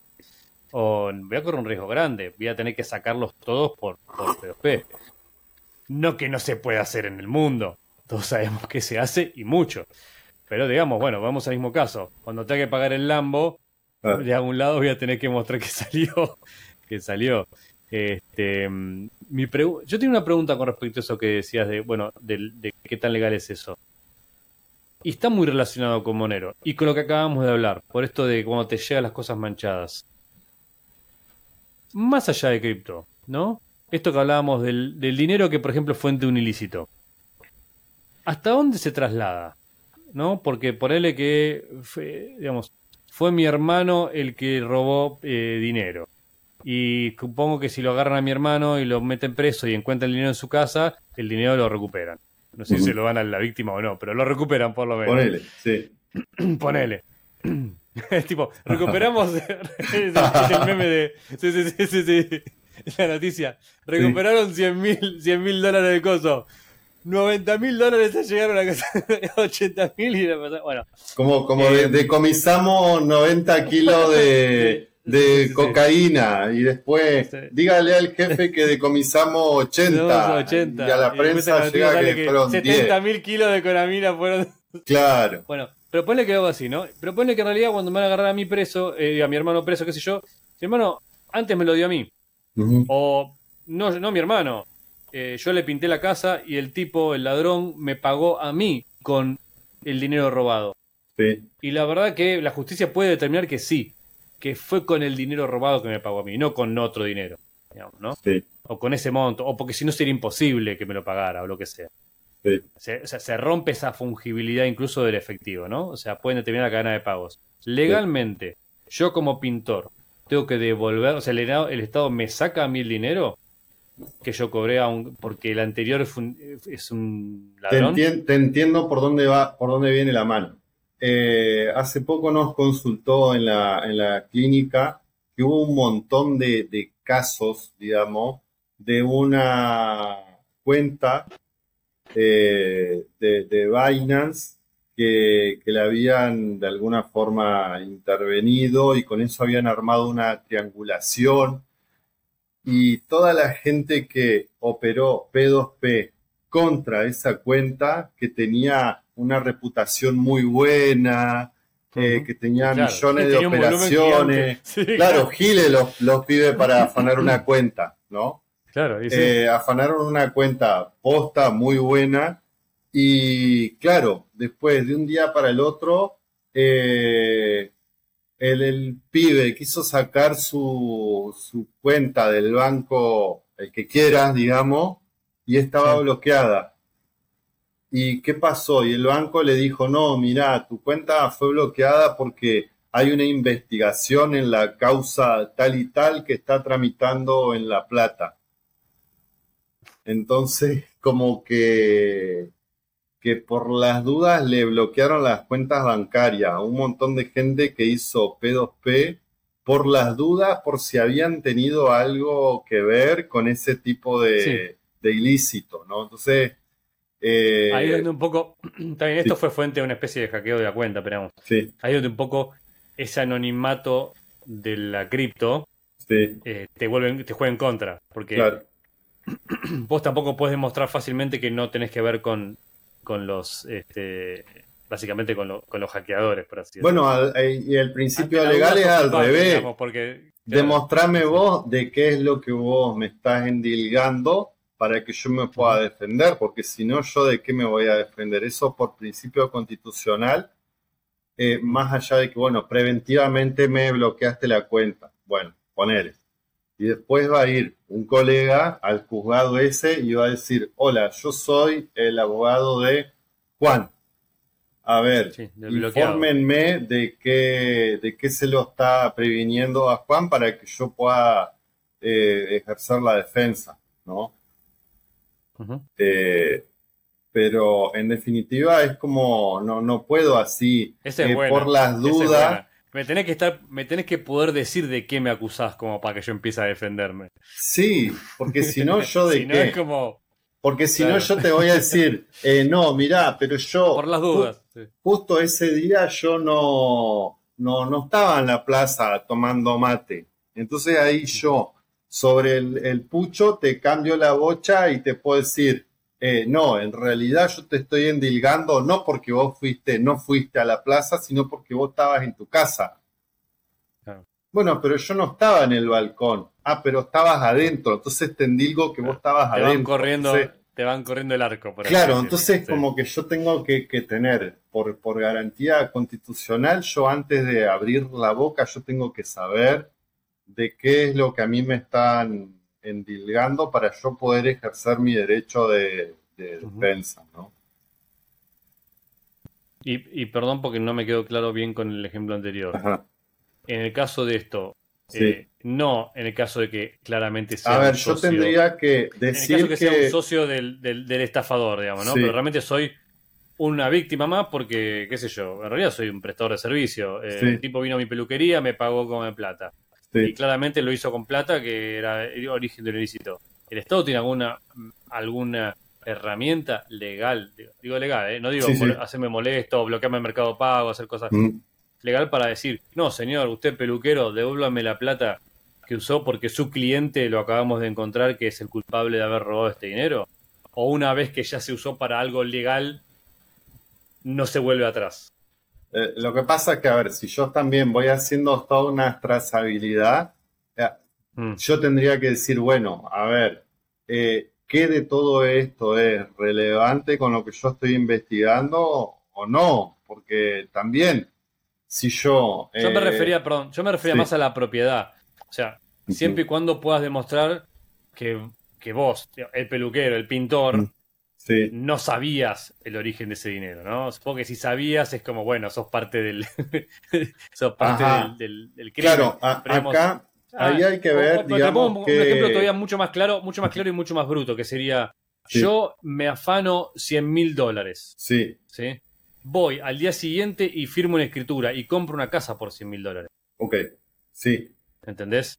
Bueno, ahí, ahí nosotros vamos eh, el Estado, yo soy el que acabo de vender la casa, no tengo ni idea, no lo conozco, el tipo vino, me compró la casa, firmó todo legal, tengo que devolver el dinero, me vuelven el departamento, ni una cosa ni la otra. No, ahí tenemos, por ejemplo, son cuestiones que, que, realmente son de buena fe y tenemos ciertos sujetos a los cuales el Estado le exige o por su función o por su profesión eh, que tienen que tener eh, debida diligencia con respecto a los actos que pasan delante de él. Yo no le puedo exigir al peluquero que cobra en cripto a que haga una debida diligencia para ver el origen de los fondos tuyos y que te haga un KYC y que verifique a ver si ah. vos no estás en la lista de OFAC. Y no, eh, no le puedo exigir. En cambio, sí yo le puedo exigir a un escribano que es sujeto obligado por la UIF a que eh, pida mínimamente una declaración jurada sobre el ingreso de los fondos y si hay algo que detecta. Eh, todos los sujetos en sí que están obligados a, reportar ante la UIF. La UIF es el control de, lavado de activos argentino todos los sujetos tienen ciertos parámetros que si lo llegan a detectar, tienen que frenar eso, eh, hacer una investigación. primero hacen una investigación, no te dicen para qué, pero te dicen, bueno, mira, André, eh, necesito que me mandes documentación respaldatoria, bla, bla, bla, bla, bla, bla. Si eso a mí no me cierra, yo bloqueo todo y elevo un reporte de operación sospechosa para que eso se siga investigando a ver si eso es lavado o no. A ver qué encontramos atrás. Claro, y por ejemplo, eh, entonces, ahí tenemos eh, cuál es la debida diligencia realmente que vos te tenías que tener. Por ejemplo, el caso bobinas blancas, ¿no? El pibe que lo terminaron metiendo un cana por, por participación en lo que es el lavado, ¿no? No sé cuál es el caso. Eh, el, meten en cana al, al arbolito, podemos decirle, al que, al que hacía ah. eh, de, intercambio de Bitcoin contra moneda fiat y viceversa, ¿no? Que era P2P cara a cara, ¿no? De, nos encontramos en un bar y mientras nos tomamos un café confirma la, la, la transacción, digamos, así. Es como que... Nada que personas que conozco no hayan hecho. Por supuesto es como que yo no le, no, no le puedo exigir, si se quiere, legalmente al muchacho este de que, de que le pida un momento. Eh, necesito su DNI de los dos lados y la constancia de AFIP, eh, recibo de sueldo. La prueba de, la, prueba de eso, prueba de ingreso. Claro, eh, entonces no, no, no era sujeto obligado y lo que él estaba haciendo en sí no era ningún tipo de ilícito. Por eso desde la ONG activamente nos estamos oponiendo, ahí ya viene la bajada de línea, eh, nos estamos oponiendo a lo Yo iba, que estaba a punto de decir que, no sé si se está dando cuenta que estábamos hablando de Monero hace como 20 minutos sin mencionarlo, pero dale. Claro. Eh, nos oponemos a, lo que es las modificaciones que quiere imponer sobre la ley de lavado de activos que a última hora metieron todo lo que es eh, cripto, ¿no? Eh, que quieren de alguna forma eh, que cualquiera quede regulado como proveedor de... me, sale la sigla en inglés, pero como proveedor de de activos virtuales, ¿no? Sí. Eh, Básicamente, es medio lo que están tratando de poner ahora en Europa, ¿no? Con la, no me acuerdo cómo se llama la ley. Eh, la ley MICA. La MICA. Sí. Que es, Que es, que es básicamente si tocas una cripto, de golpe vos sos, vos sos Lemon, básicamente. O sea, a, a, todos bienes y propósitos están tratando de matar el P2P sin matar, sin decirlo, por así decirlo. Sí, en cierta Están subiendo la vara de los requerimientos legales para que lo hagas, que es que vos te quede menos, en mi opinión, obviamente es, la opción más formada, pero es como una forma de hacerlo ilegal sin decir que lo está haciendo ilegal es subir la vara tanto de los requerimientos, cuestión de que sean imposibles de cumplir, y entonces sí técnicamente estás haciendo algo ilegal. O sea, si yo te pido que vos, para pagar el kiosco, un kiosco, eh, eh, con moneros, eh, este, para cobrar, perdón, para tener un kiosco y cobrar en moneros eh, una cerveza, tengas que hacerle KYC o tengas que probar el origen de los fondos de tu cliente, te estoy haciendo tan engorroso y caro que básicamente es como decir, no cobres, no cobres el cripto. Y si lo cobras igual, porque igual es conveniente, porque igual lo que sea, lo que sea cosa, ya te agarré y ahora sí es ilegal. Porque no es que es ilegal que cobres en cripto, lo que es ilegal es que cobres en cripto sin hacer el KYC. Claro yo lo interpreto de esa manera, como diciendo. Sí, eh". sí, sí. Es como de alguna forma eh, buscar, y que es un poco lo, que yo había puesto en, un, artículo que, había escrito, era como eh, regular o desalentar, ¿no? desalentar entre muchas comillas, como cuando había venido el FMI a exigir al gobierno que desaliente el uso de, de, cripto, ¿no? Entonces es como eh, quieren de alguna forma que... Ponle un poquito de fricción, por favor. Claro, que quieren eh, imponerle la, misma exigencia normativa al ferretero que te cobra en, en Tether y al, y al que te hace un P2P eh, la, misma carga normativa que, a un exchange grande, ¿no? ¿Y, cómo lo ves? ¿Cómo lo veo? Eh, acá hay ciertas cuestiones que medio como que tienen que salir. Vamos a tener ahora en marzo una visita del, GAFI, eh, que el GAFI es el Grupo de, de Acción Financiera Internacional, que es como la FIFA de las WIF, digamos. Como, como para hacerlo 50 siglas. Más, más ameno, más futbolístico, más allá de que yo... Eh, vale, la analogía, mucho. Sí, sí, sí, sí. Pero para que se entienda. Es la ONU, es la ONU de los de, las, de, las, WIF, ¿no? Sí. ¿Y cómo es la de Estados Unidos? El, sí, sí no, sería el IRS, el IRS es como la FIP. Es la FIP. Eh, Ah, ya nos va a salir. Sí, la, investigación financiera. Bueno, no importa. Dale. Eh, la, liga, la Liga de las Naciones. Es la liga de los, de los perseguidores de, de lavado de dinero. Claro. Nos vine, a visitar. Tenemos el honor. Vamos a tener esa, esa visita, ¿no? Bueno, la visita hay que atenderla bien y todo eso, se va a darle mate. Bueno, más allá de eso, eh, todo eso no, no es este, gratuito, ¿no? Porque es como como cuando uno está en, determinado grupo y uno busca por ahí eh, pertenecer. Entonces uno con tal de pertenecer tiene que hacer eh, ciertas eh, monadas para que el resto quede conforme y agradar y demás cuestiones, ¿no?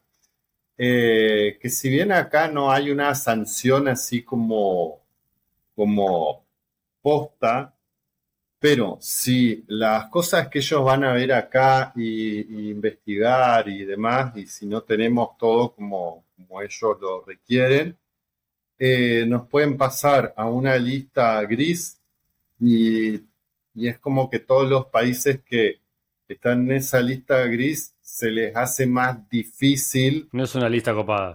Claro, y, no te digo a nivel país, sino a, a empresa. Eh, qué sé yo, si yo eh, al lugar quiero vender aluminio a, no sé, a quien fuera, eh, entonces como que, ah, no, pero al lugar es argentino, entonces está en la lista gris, entonces yo tengo que romper mucho más las pelotas para, para ver que, que no sea turbio, digamos. No me acuerdo ahora, pero es como si la lista Alice estuviera, no sé, todos Irán, eh, todos, o sea, todos países como medio dudosos. Claro. y a vos te ponen como, eh, yo no soy uno de esos. Pero no querés cumplir con nuestras regulaciones financieras. Y decís, claro, sí, ni siquiera. No entendés. Como, es un, organismo multilateral. Todo, hace todo más caro, o sea, hace todo más caro para el país y para las empresas que se quieren manejar con créditos o con pagos o con, sí plata hacia adentro o hacia afuera del país. Entonces es como cuánto vale la pena mantener como el purismo de una especie de ojo ciego hacia la, legislación cripto y todo eso, que hasta ahora fue bastante laxa. O cuánto quiero ser parte del club. Claro, el tema es. En un momento que... estamos con muchas ganas de ser parte de cuál club posible sea. Sí, tal cual. Tal cual. Porque, a ver, acá hagamos una, una distinción, digamos, eh, legal. No es que lo que eh, emana del GAFI es automáticamente operativo dentro del país. Digamos, no es que lo de la ley, lo, que dictamina el GAFI es ley automáticamente, sino que el GAFI da como eh, recomendaciones, que son recomendaciones de... Guidelines. Claro, más vale que lo haga, ¿no? Eh, no, no tiene como imperio para imponer. El encargado de, el encargado de, claro, el encargado de hacerlas valer. Sí. O sea, vamos a ponernos en la piel de un político argentino, ¿no? Yo quiero todo lo mejor para mi país, señor, eh, señor Gaffi. Eh, ¿Qué querés? ¿Qué pide la Gaffi? lo que quieren es, en definitiva, que se que se reordene todo el tema de, registro de proveedores de activos virtuales y que eso reporte a lo que es el órgano de, WIF. porque hoy en día lo único... Nacional. Claro. O sea, local. Local. los únicos reportes que tienen hoy obligatoriamente que hacer los exchanges es de eh, AFIP y dentro de determinados parámetros, ¿no? Pero no, lo, demás no, no tienen. Ah, posta, por ejemplo, WebBit no tiene que avisarle a la WIF de nada, solo a la FIP. No, no, no, no. Por el tema cripto, ¿no? No, pero, a ver, ellos tampoco se van a, exponer. No, nos, preocupa, está bien, te entiendo, pero como nos preocupa mucho más la evasión fiscal que el lavado de activos. Sí. Como país dice eso para afuera, digamos. Es... Sí. A ver, yo em, eh, estaba escuchando la otra vuelta. Eh, hay un. Si el narcotráfico a pagar impuestos sería muy bienvenido acá. Eso básicamente sería lo que está diciendo el país. Estaría bueno, sí.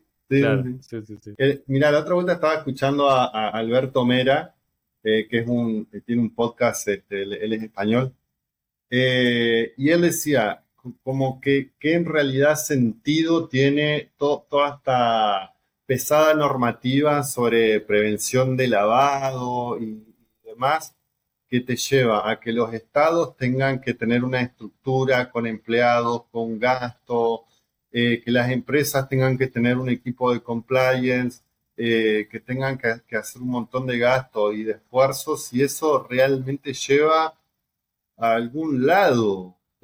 El fast forward que yo hago con esto es que, bueno, según él no tiene ningún tipo de sentido. También yo podría decir, no, si en esta zona no hay choreo, ¿para qué yo voy a, poner policía? Si, si no me está ahorrando de ningún crimen. Pero son, son esas cuestiones que, uno no las, no las termina por ahí de, entender, de, cuál es en definitiva el...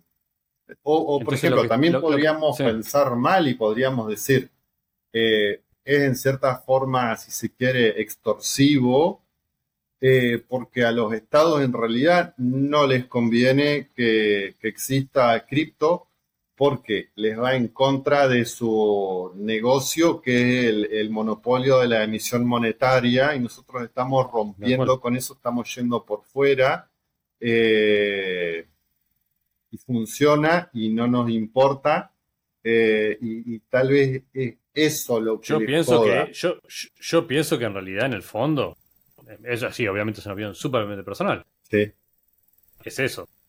Sí si yo pienso, o sea, viste como la famosa, volvamos a lo básico, sí. realmente, y basándome en la evidencia de lo que son los últimos 100 años sin cripto, ¿no? Sí. Eh, hubo, o sea, yo, terrorismo, narcotráfico y pedofilia hubo igual, o sea, no, mm. no, no, vine, no es gracias a cripto, ok. Y HSBC tiene multas trillonarias por lavado de activos sigue abierto. Y el, o sea, como, ok, no, no viene ni siquiera a inventar nada, no solo no viene a inventar nada nuevo, sino que en muchos casos no lo hace ni siquiera de manera más efectiva. Y ahí sí me pongo la camiseta naranja de decirte, incluso la mayoría se hace con blockchains absolutamente transparentes y, rastreables, como Bitcoin y etcétera. Entonces, es hasta más tonto que hacerlo con cash. ¿No? Lo que realmente te jode es perder el monopolio de la emisión de dinero. Sí. relacionado con lo que hablábamos antes de los impuestos al principio de nuestra charla. Sí. El, yo también creo que eh, yo clasificaría la inflación dentro de un impuesto porque creo que es guita que le va al Estado. O sea, yo, lo clasifico así al impuesto, ¿no? Como hasta puede estar conceptualmente bien que te pongas de redistributivo y digas, está bueno que entre todos aportemos plata para ciertos servicios básicos universales. Después discutamos cuáles son, en qué medida, cuánto punto, lo que quieras. Pero como conceptualmente no me parece mal, ¿sí? No me pongo tanto en el campo del todo impuesto es un robo, ¿ok? Pero la inflación para mí es un impuesto. Y para mí es el impuesto. Y por algo tenemos, yo lo veo de esta manera, que es muy boludo de decir, pero es, es el impuesto que no te queda otra que poner cuando permitís tener un mercado negro tan grande. Porque es el único que le sacás a todos. A todos. Al blanco, al negro, al gris, al que el monotributista que su factura, al que compra en los arbolitos, a, todos se les hace más caro. O sea, a todos se hace más caro porque vos al mismo tiempo lo que estás haciendo es, bueno, emitir o, o sea, devaluar tu moneda la proporción que necesites para cubrir los gastos que tengas o la guita que quieras usar. como país, como Estado, como lo que sea. Y aparte es muy loco porque. Ese es el monopolio que parece. que eso también, Ese me parece es el monopolio que le jode. Y que justamente, como lo que no querés hacer es un efecto Streisand de decir, vamos a prohibir esto que está buenísimo y nos sacan el monopolio nosotros para hacer lo que se nos canta la pelota, la gente se da cuenta en general. Pero en vez de decirlo así, que sería una excelente publicidad para ir pasado mañana a comprar Monero, Bitcoin o lo que sea, te lo hacen un poquito difícil. Vamos a agregarle fricción al sistema, como con el dólar MEP Blue Pure versión 4. Bueno, sí, se puede, pero es un poco más caro, pero es un poco más caro, pero es un poco más caro, pero es un poco más lento, pero es un poco más engorroso, pero el caso cripto, pero es un poco más peligroso, pero te voy a asustar, no te voy a permitir armar grandes empresas fintech súper eficientes, o sea, está bien, eh, no sé, Velo, querés vender USDT contra pesos, está bien, esa batalla la perdí un poco, te voy a romper las bolas todo el tiempo, voy a asustar a todo el mundo para que lo vaya a la FIP, para que no lo usen para como si fuera un viva la pepa, pero que ni Mercado Pago se le ocurre poner cripto. Porque Mercado Pago tiene, tiene, tiene más clientes que argentinos. Entonces, si de golpe en la página principal de Mercado Pago aparece, ¿qué querés? ¿Pesos? ¿Fondo como una inversión o, o Bitcoin? Un momento. Y veas un ticker que ves que en los últimos cinco años subió un 30.000%, y vos digas, boludo, claro. Entonces ahí ya, te, ya habías perdido la reserva de valor, ya era una batalla perdida. Le habías dado como, como octavo argentino, ya habías dicho, ya está, ya está, quieren comprar dólares. Ya está, ya sé que no, la puedo levantar. Me gané con mi historia que no sirva para reserva de valor. La de la de la unidad de cuenta, estás todo el tiempo al borde. Es como diciendo, bueno, una casa, un auto, una moto, qué sé yo, pero la leche no. Claro. Ya leche no, viste, los fideos tampoco y la vara va bajando, ¿viste? Una compu está en dólares. Ah, está bajando. cada vez sirve menos. Perdés esa batalla, la única que te queda es la legal de la transacción. ¿Sabes lo, más triste? No le demos a la gente la, herramienta de que agarre y todos tengan USDT en balance en Mercado Pago, porque entre la fricción que le sacaste de, bueno, ¿sabes qué? Automáticamente pasame todo lo que cobre. Ah, por eso no tengo ni de Bitcoin. Pasame todo a stablecoins y de ahí andás, andá deduciéndome, como cualquiera de esta fintech, andá deduciéndome de la, del tarjeta de débito cada pago, vendeme los USDT. Taca, taca, taca, taca. Ya está. El peso se va a la nada, no importa, porque ya nadie se va a gastar ni en cambiar los precios tan seguidos. Y vas a poner el, el, Se acabó, es como testimonial te vas a acordar de que usas peso cuando te que ir a pagar la FIP. O sea, claro, como el, proyecto ese de, que querían reformar la ley laboral para que las personas puedan optar por cobrar su sueldo en directamente en cripto.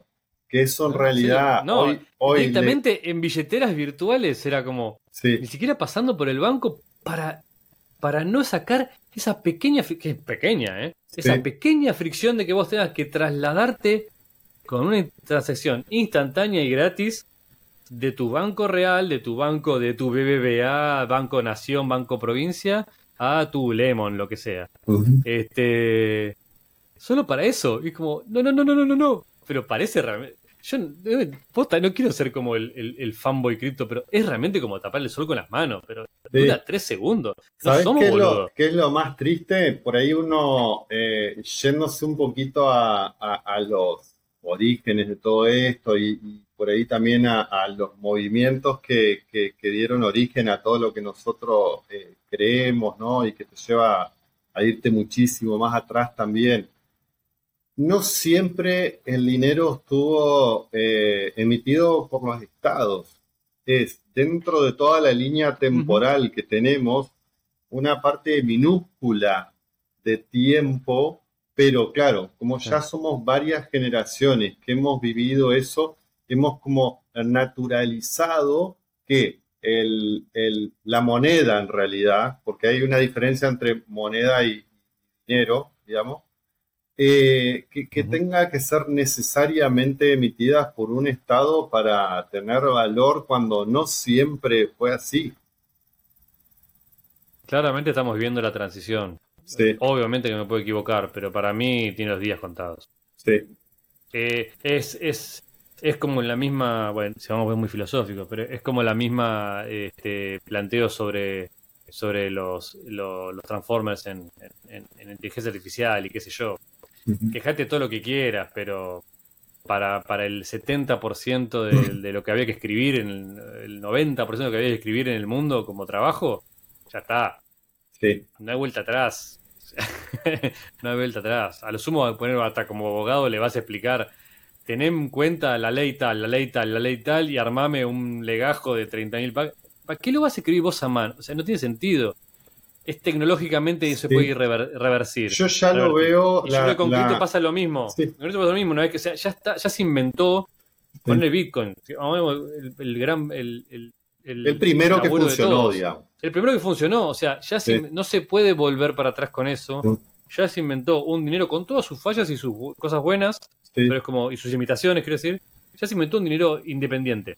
Independiente, soberano. Es un sistema raro que funciona por un montón de balances entre incentivos de partes que muchos no se conocen, muchos son hasta eh, adversarios entre sí, y que igual hay un balance loco que hace que, mira, y no hacía falta.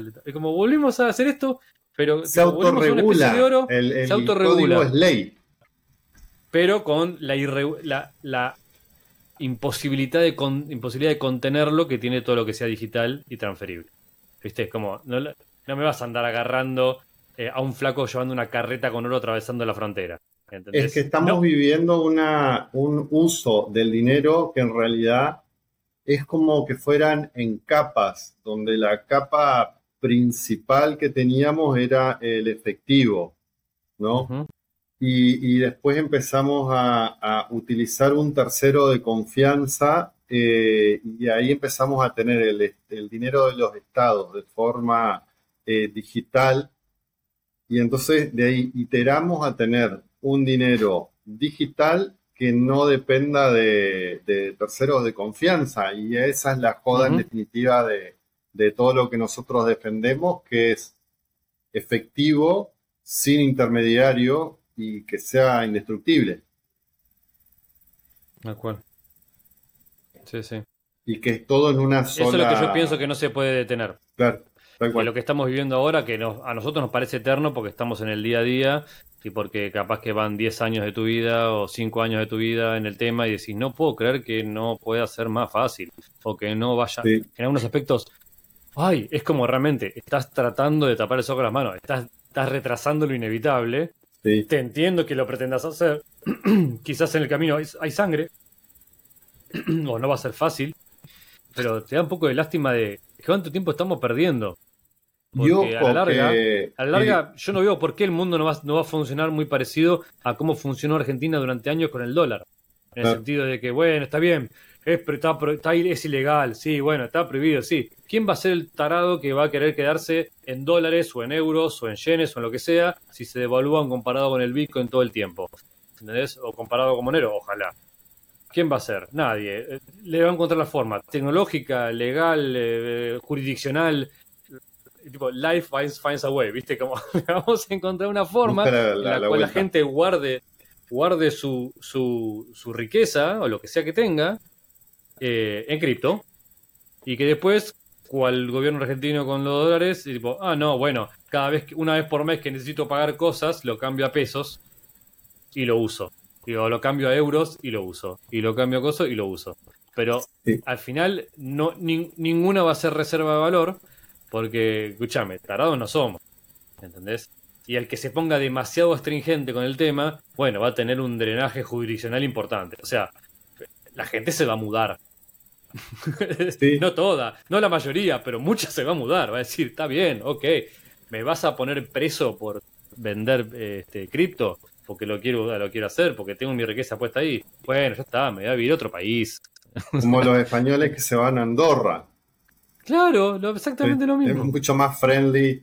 Eh, y aún así, digamos, tenemos ciertos operadores dentro del ecosistema que verían con beneplácito eh, la regulación porque ellos eh, piensan que de la regulación vendría una mayor adopción, adopción. o que por ahí buscan determinada previsibilidad o reglas claras, ¿no? Y yo por ahí pienso... Yo lo entiendo como negocio, pero no. Sí, es que a veces yo pienso que nosotros somos como hasta determinado, como un gueto, porque todos nosotros pensamos igual, digamos, compartimos las mismas ideas, pero eh, tenemos como cierto sesgo de, confirmación y yo no sé si realmente qué incentivo tiene que tener la, calle para adoptar.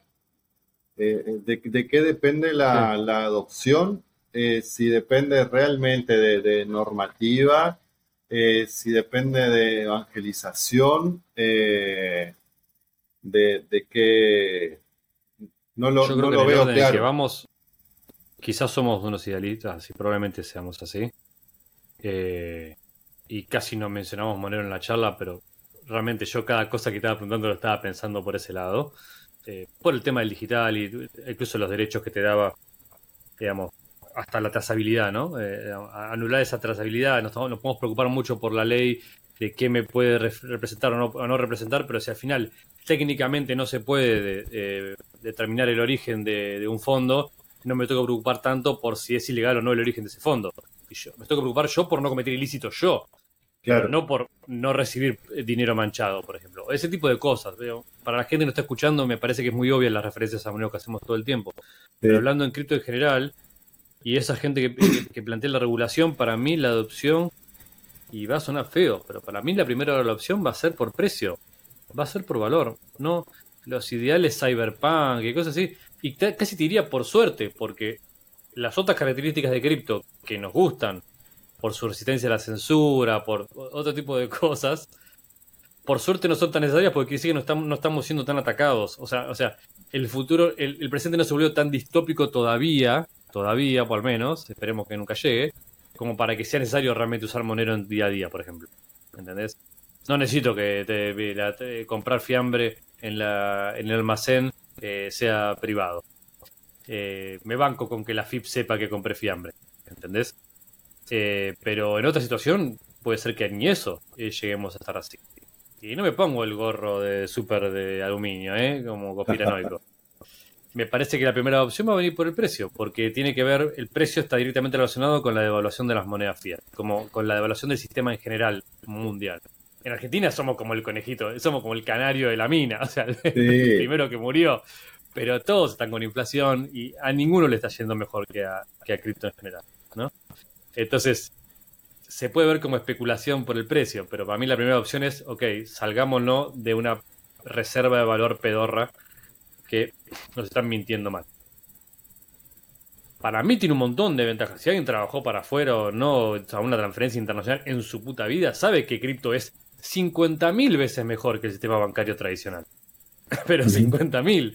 Y si alguien no usó el sistema bancario tradicional y trató de hacer una, transferencia de un banco, no te estoy hablando de Burkina Faso a, así, a, a Tuvalu. Te estoy hablando simplemente Estados Unidos, algo que no sea Estados Unidos, o Europa, algo que no sea Europa, o lo que sea entre sí. Es como, uy, una vez tuve un trabajo que era de Australia tuvo que ir en persona el cliente al banco para autorizar una transacción que no era denominada en dólares australianos a un banco extranjero y me puteó de arriba abajo porque me decía, no puedo creer, no puede ser tan difícil. ¿Qué crees que le haga? Es todo legal, con factura, todo bien. O sea, es tan ineficiente, está tan mal, o PayPal, o, o ¿cómo se llama el de, que usan? Eh, Western Union, que sacan tipo el 15% en pago de remisa de un tipo que se fue a laburar, a cosechar peras a un país para mandar 200 dólares por mes a otro, y le vas a sacar el 15%, sos un surero basura, ¿entendés?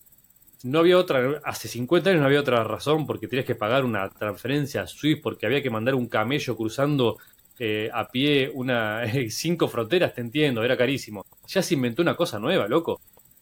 Es mucho mejor. Es mucho mejor, cripto. ¿Y quién te dice a vos que los bancos por atrás, eh, entre ellos no hacen alguna especie de settlement en, en alguna cripto que nosotros desconozcamos? Bueno, por un lado es el, no es el, no es la base de la de, de Stellar o de Ripple. De Ripple, sí.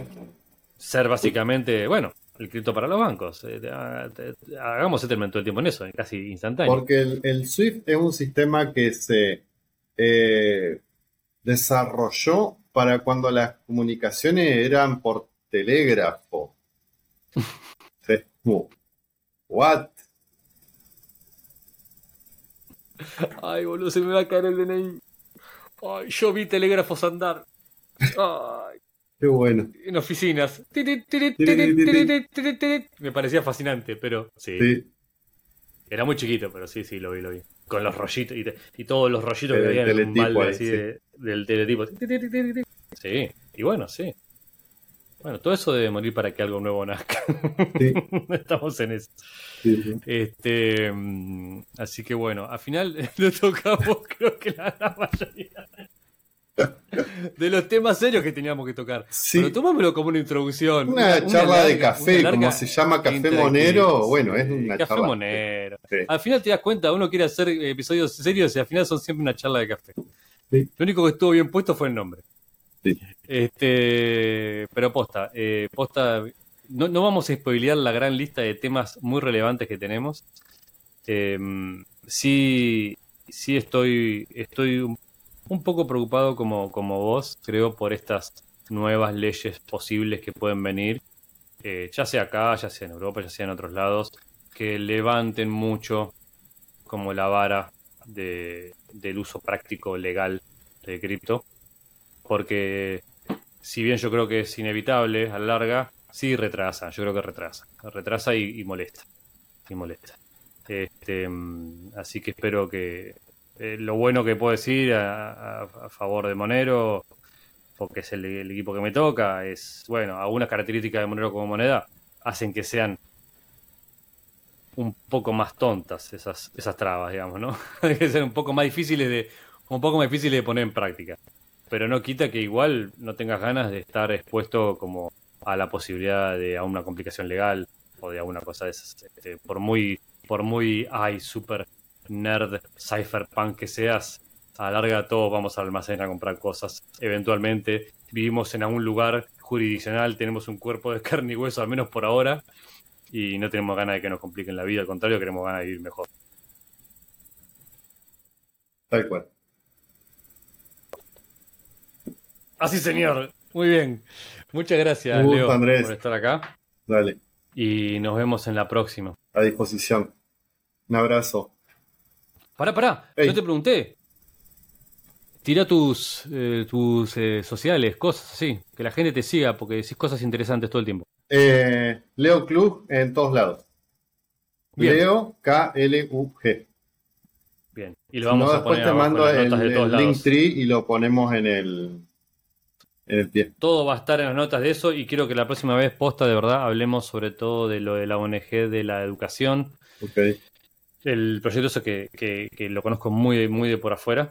Es súper interesante. Y aparte estaría bueno para que más gente se prenda y... Y, también... están eh, escuchando gente que ya sabe algo de cripto y que podría ayudar un montón. Sí, también Ricky, que es el, presidente de la, de la ONG, él elaboró un documento para que sirva como proyecto de ley de regulación para, para cripto. Ah, buenísimo. Sí. Así que bueno. vamos a ver si, él se prende y, le hablamos del proyecto con él. Ok, perfecto. Así que bueno. Muchas, muchas gracias, Leo. Por favor, un gusto. Hasta luego. Chao, chao. Este programa fue patrocinado por Local Monero, la forma más segura de comprar y vender Monero en tu moneda local este programa fue patrocinado por Cake Wallet, un monedero de código abierto con soporte para Monero, Bitcoin, Ethereum y más. Café Monero tiene sentido si ahí estás tú, escuchando. Cada tip que mandas, me gusta que pones, compartida que haces o comentario que dejas, hace de este mundo un lugar mejor. En nombre de la logia Crypto Illuminati Secretista, muchas gracias.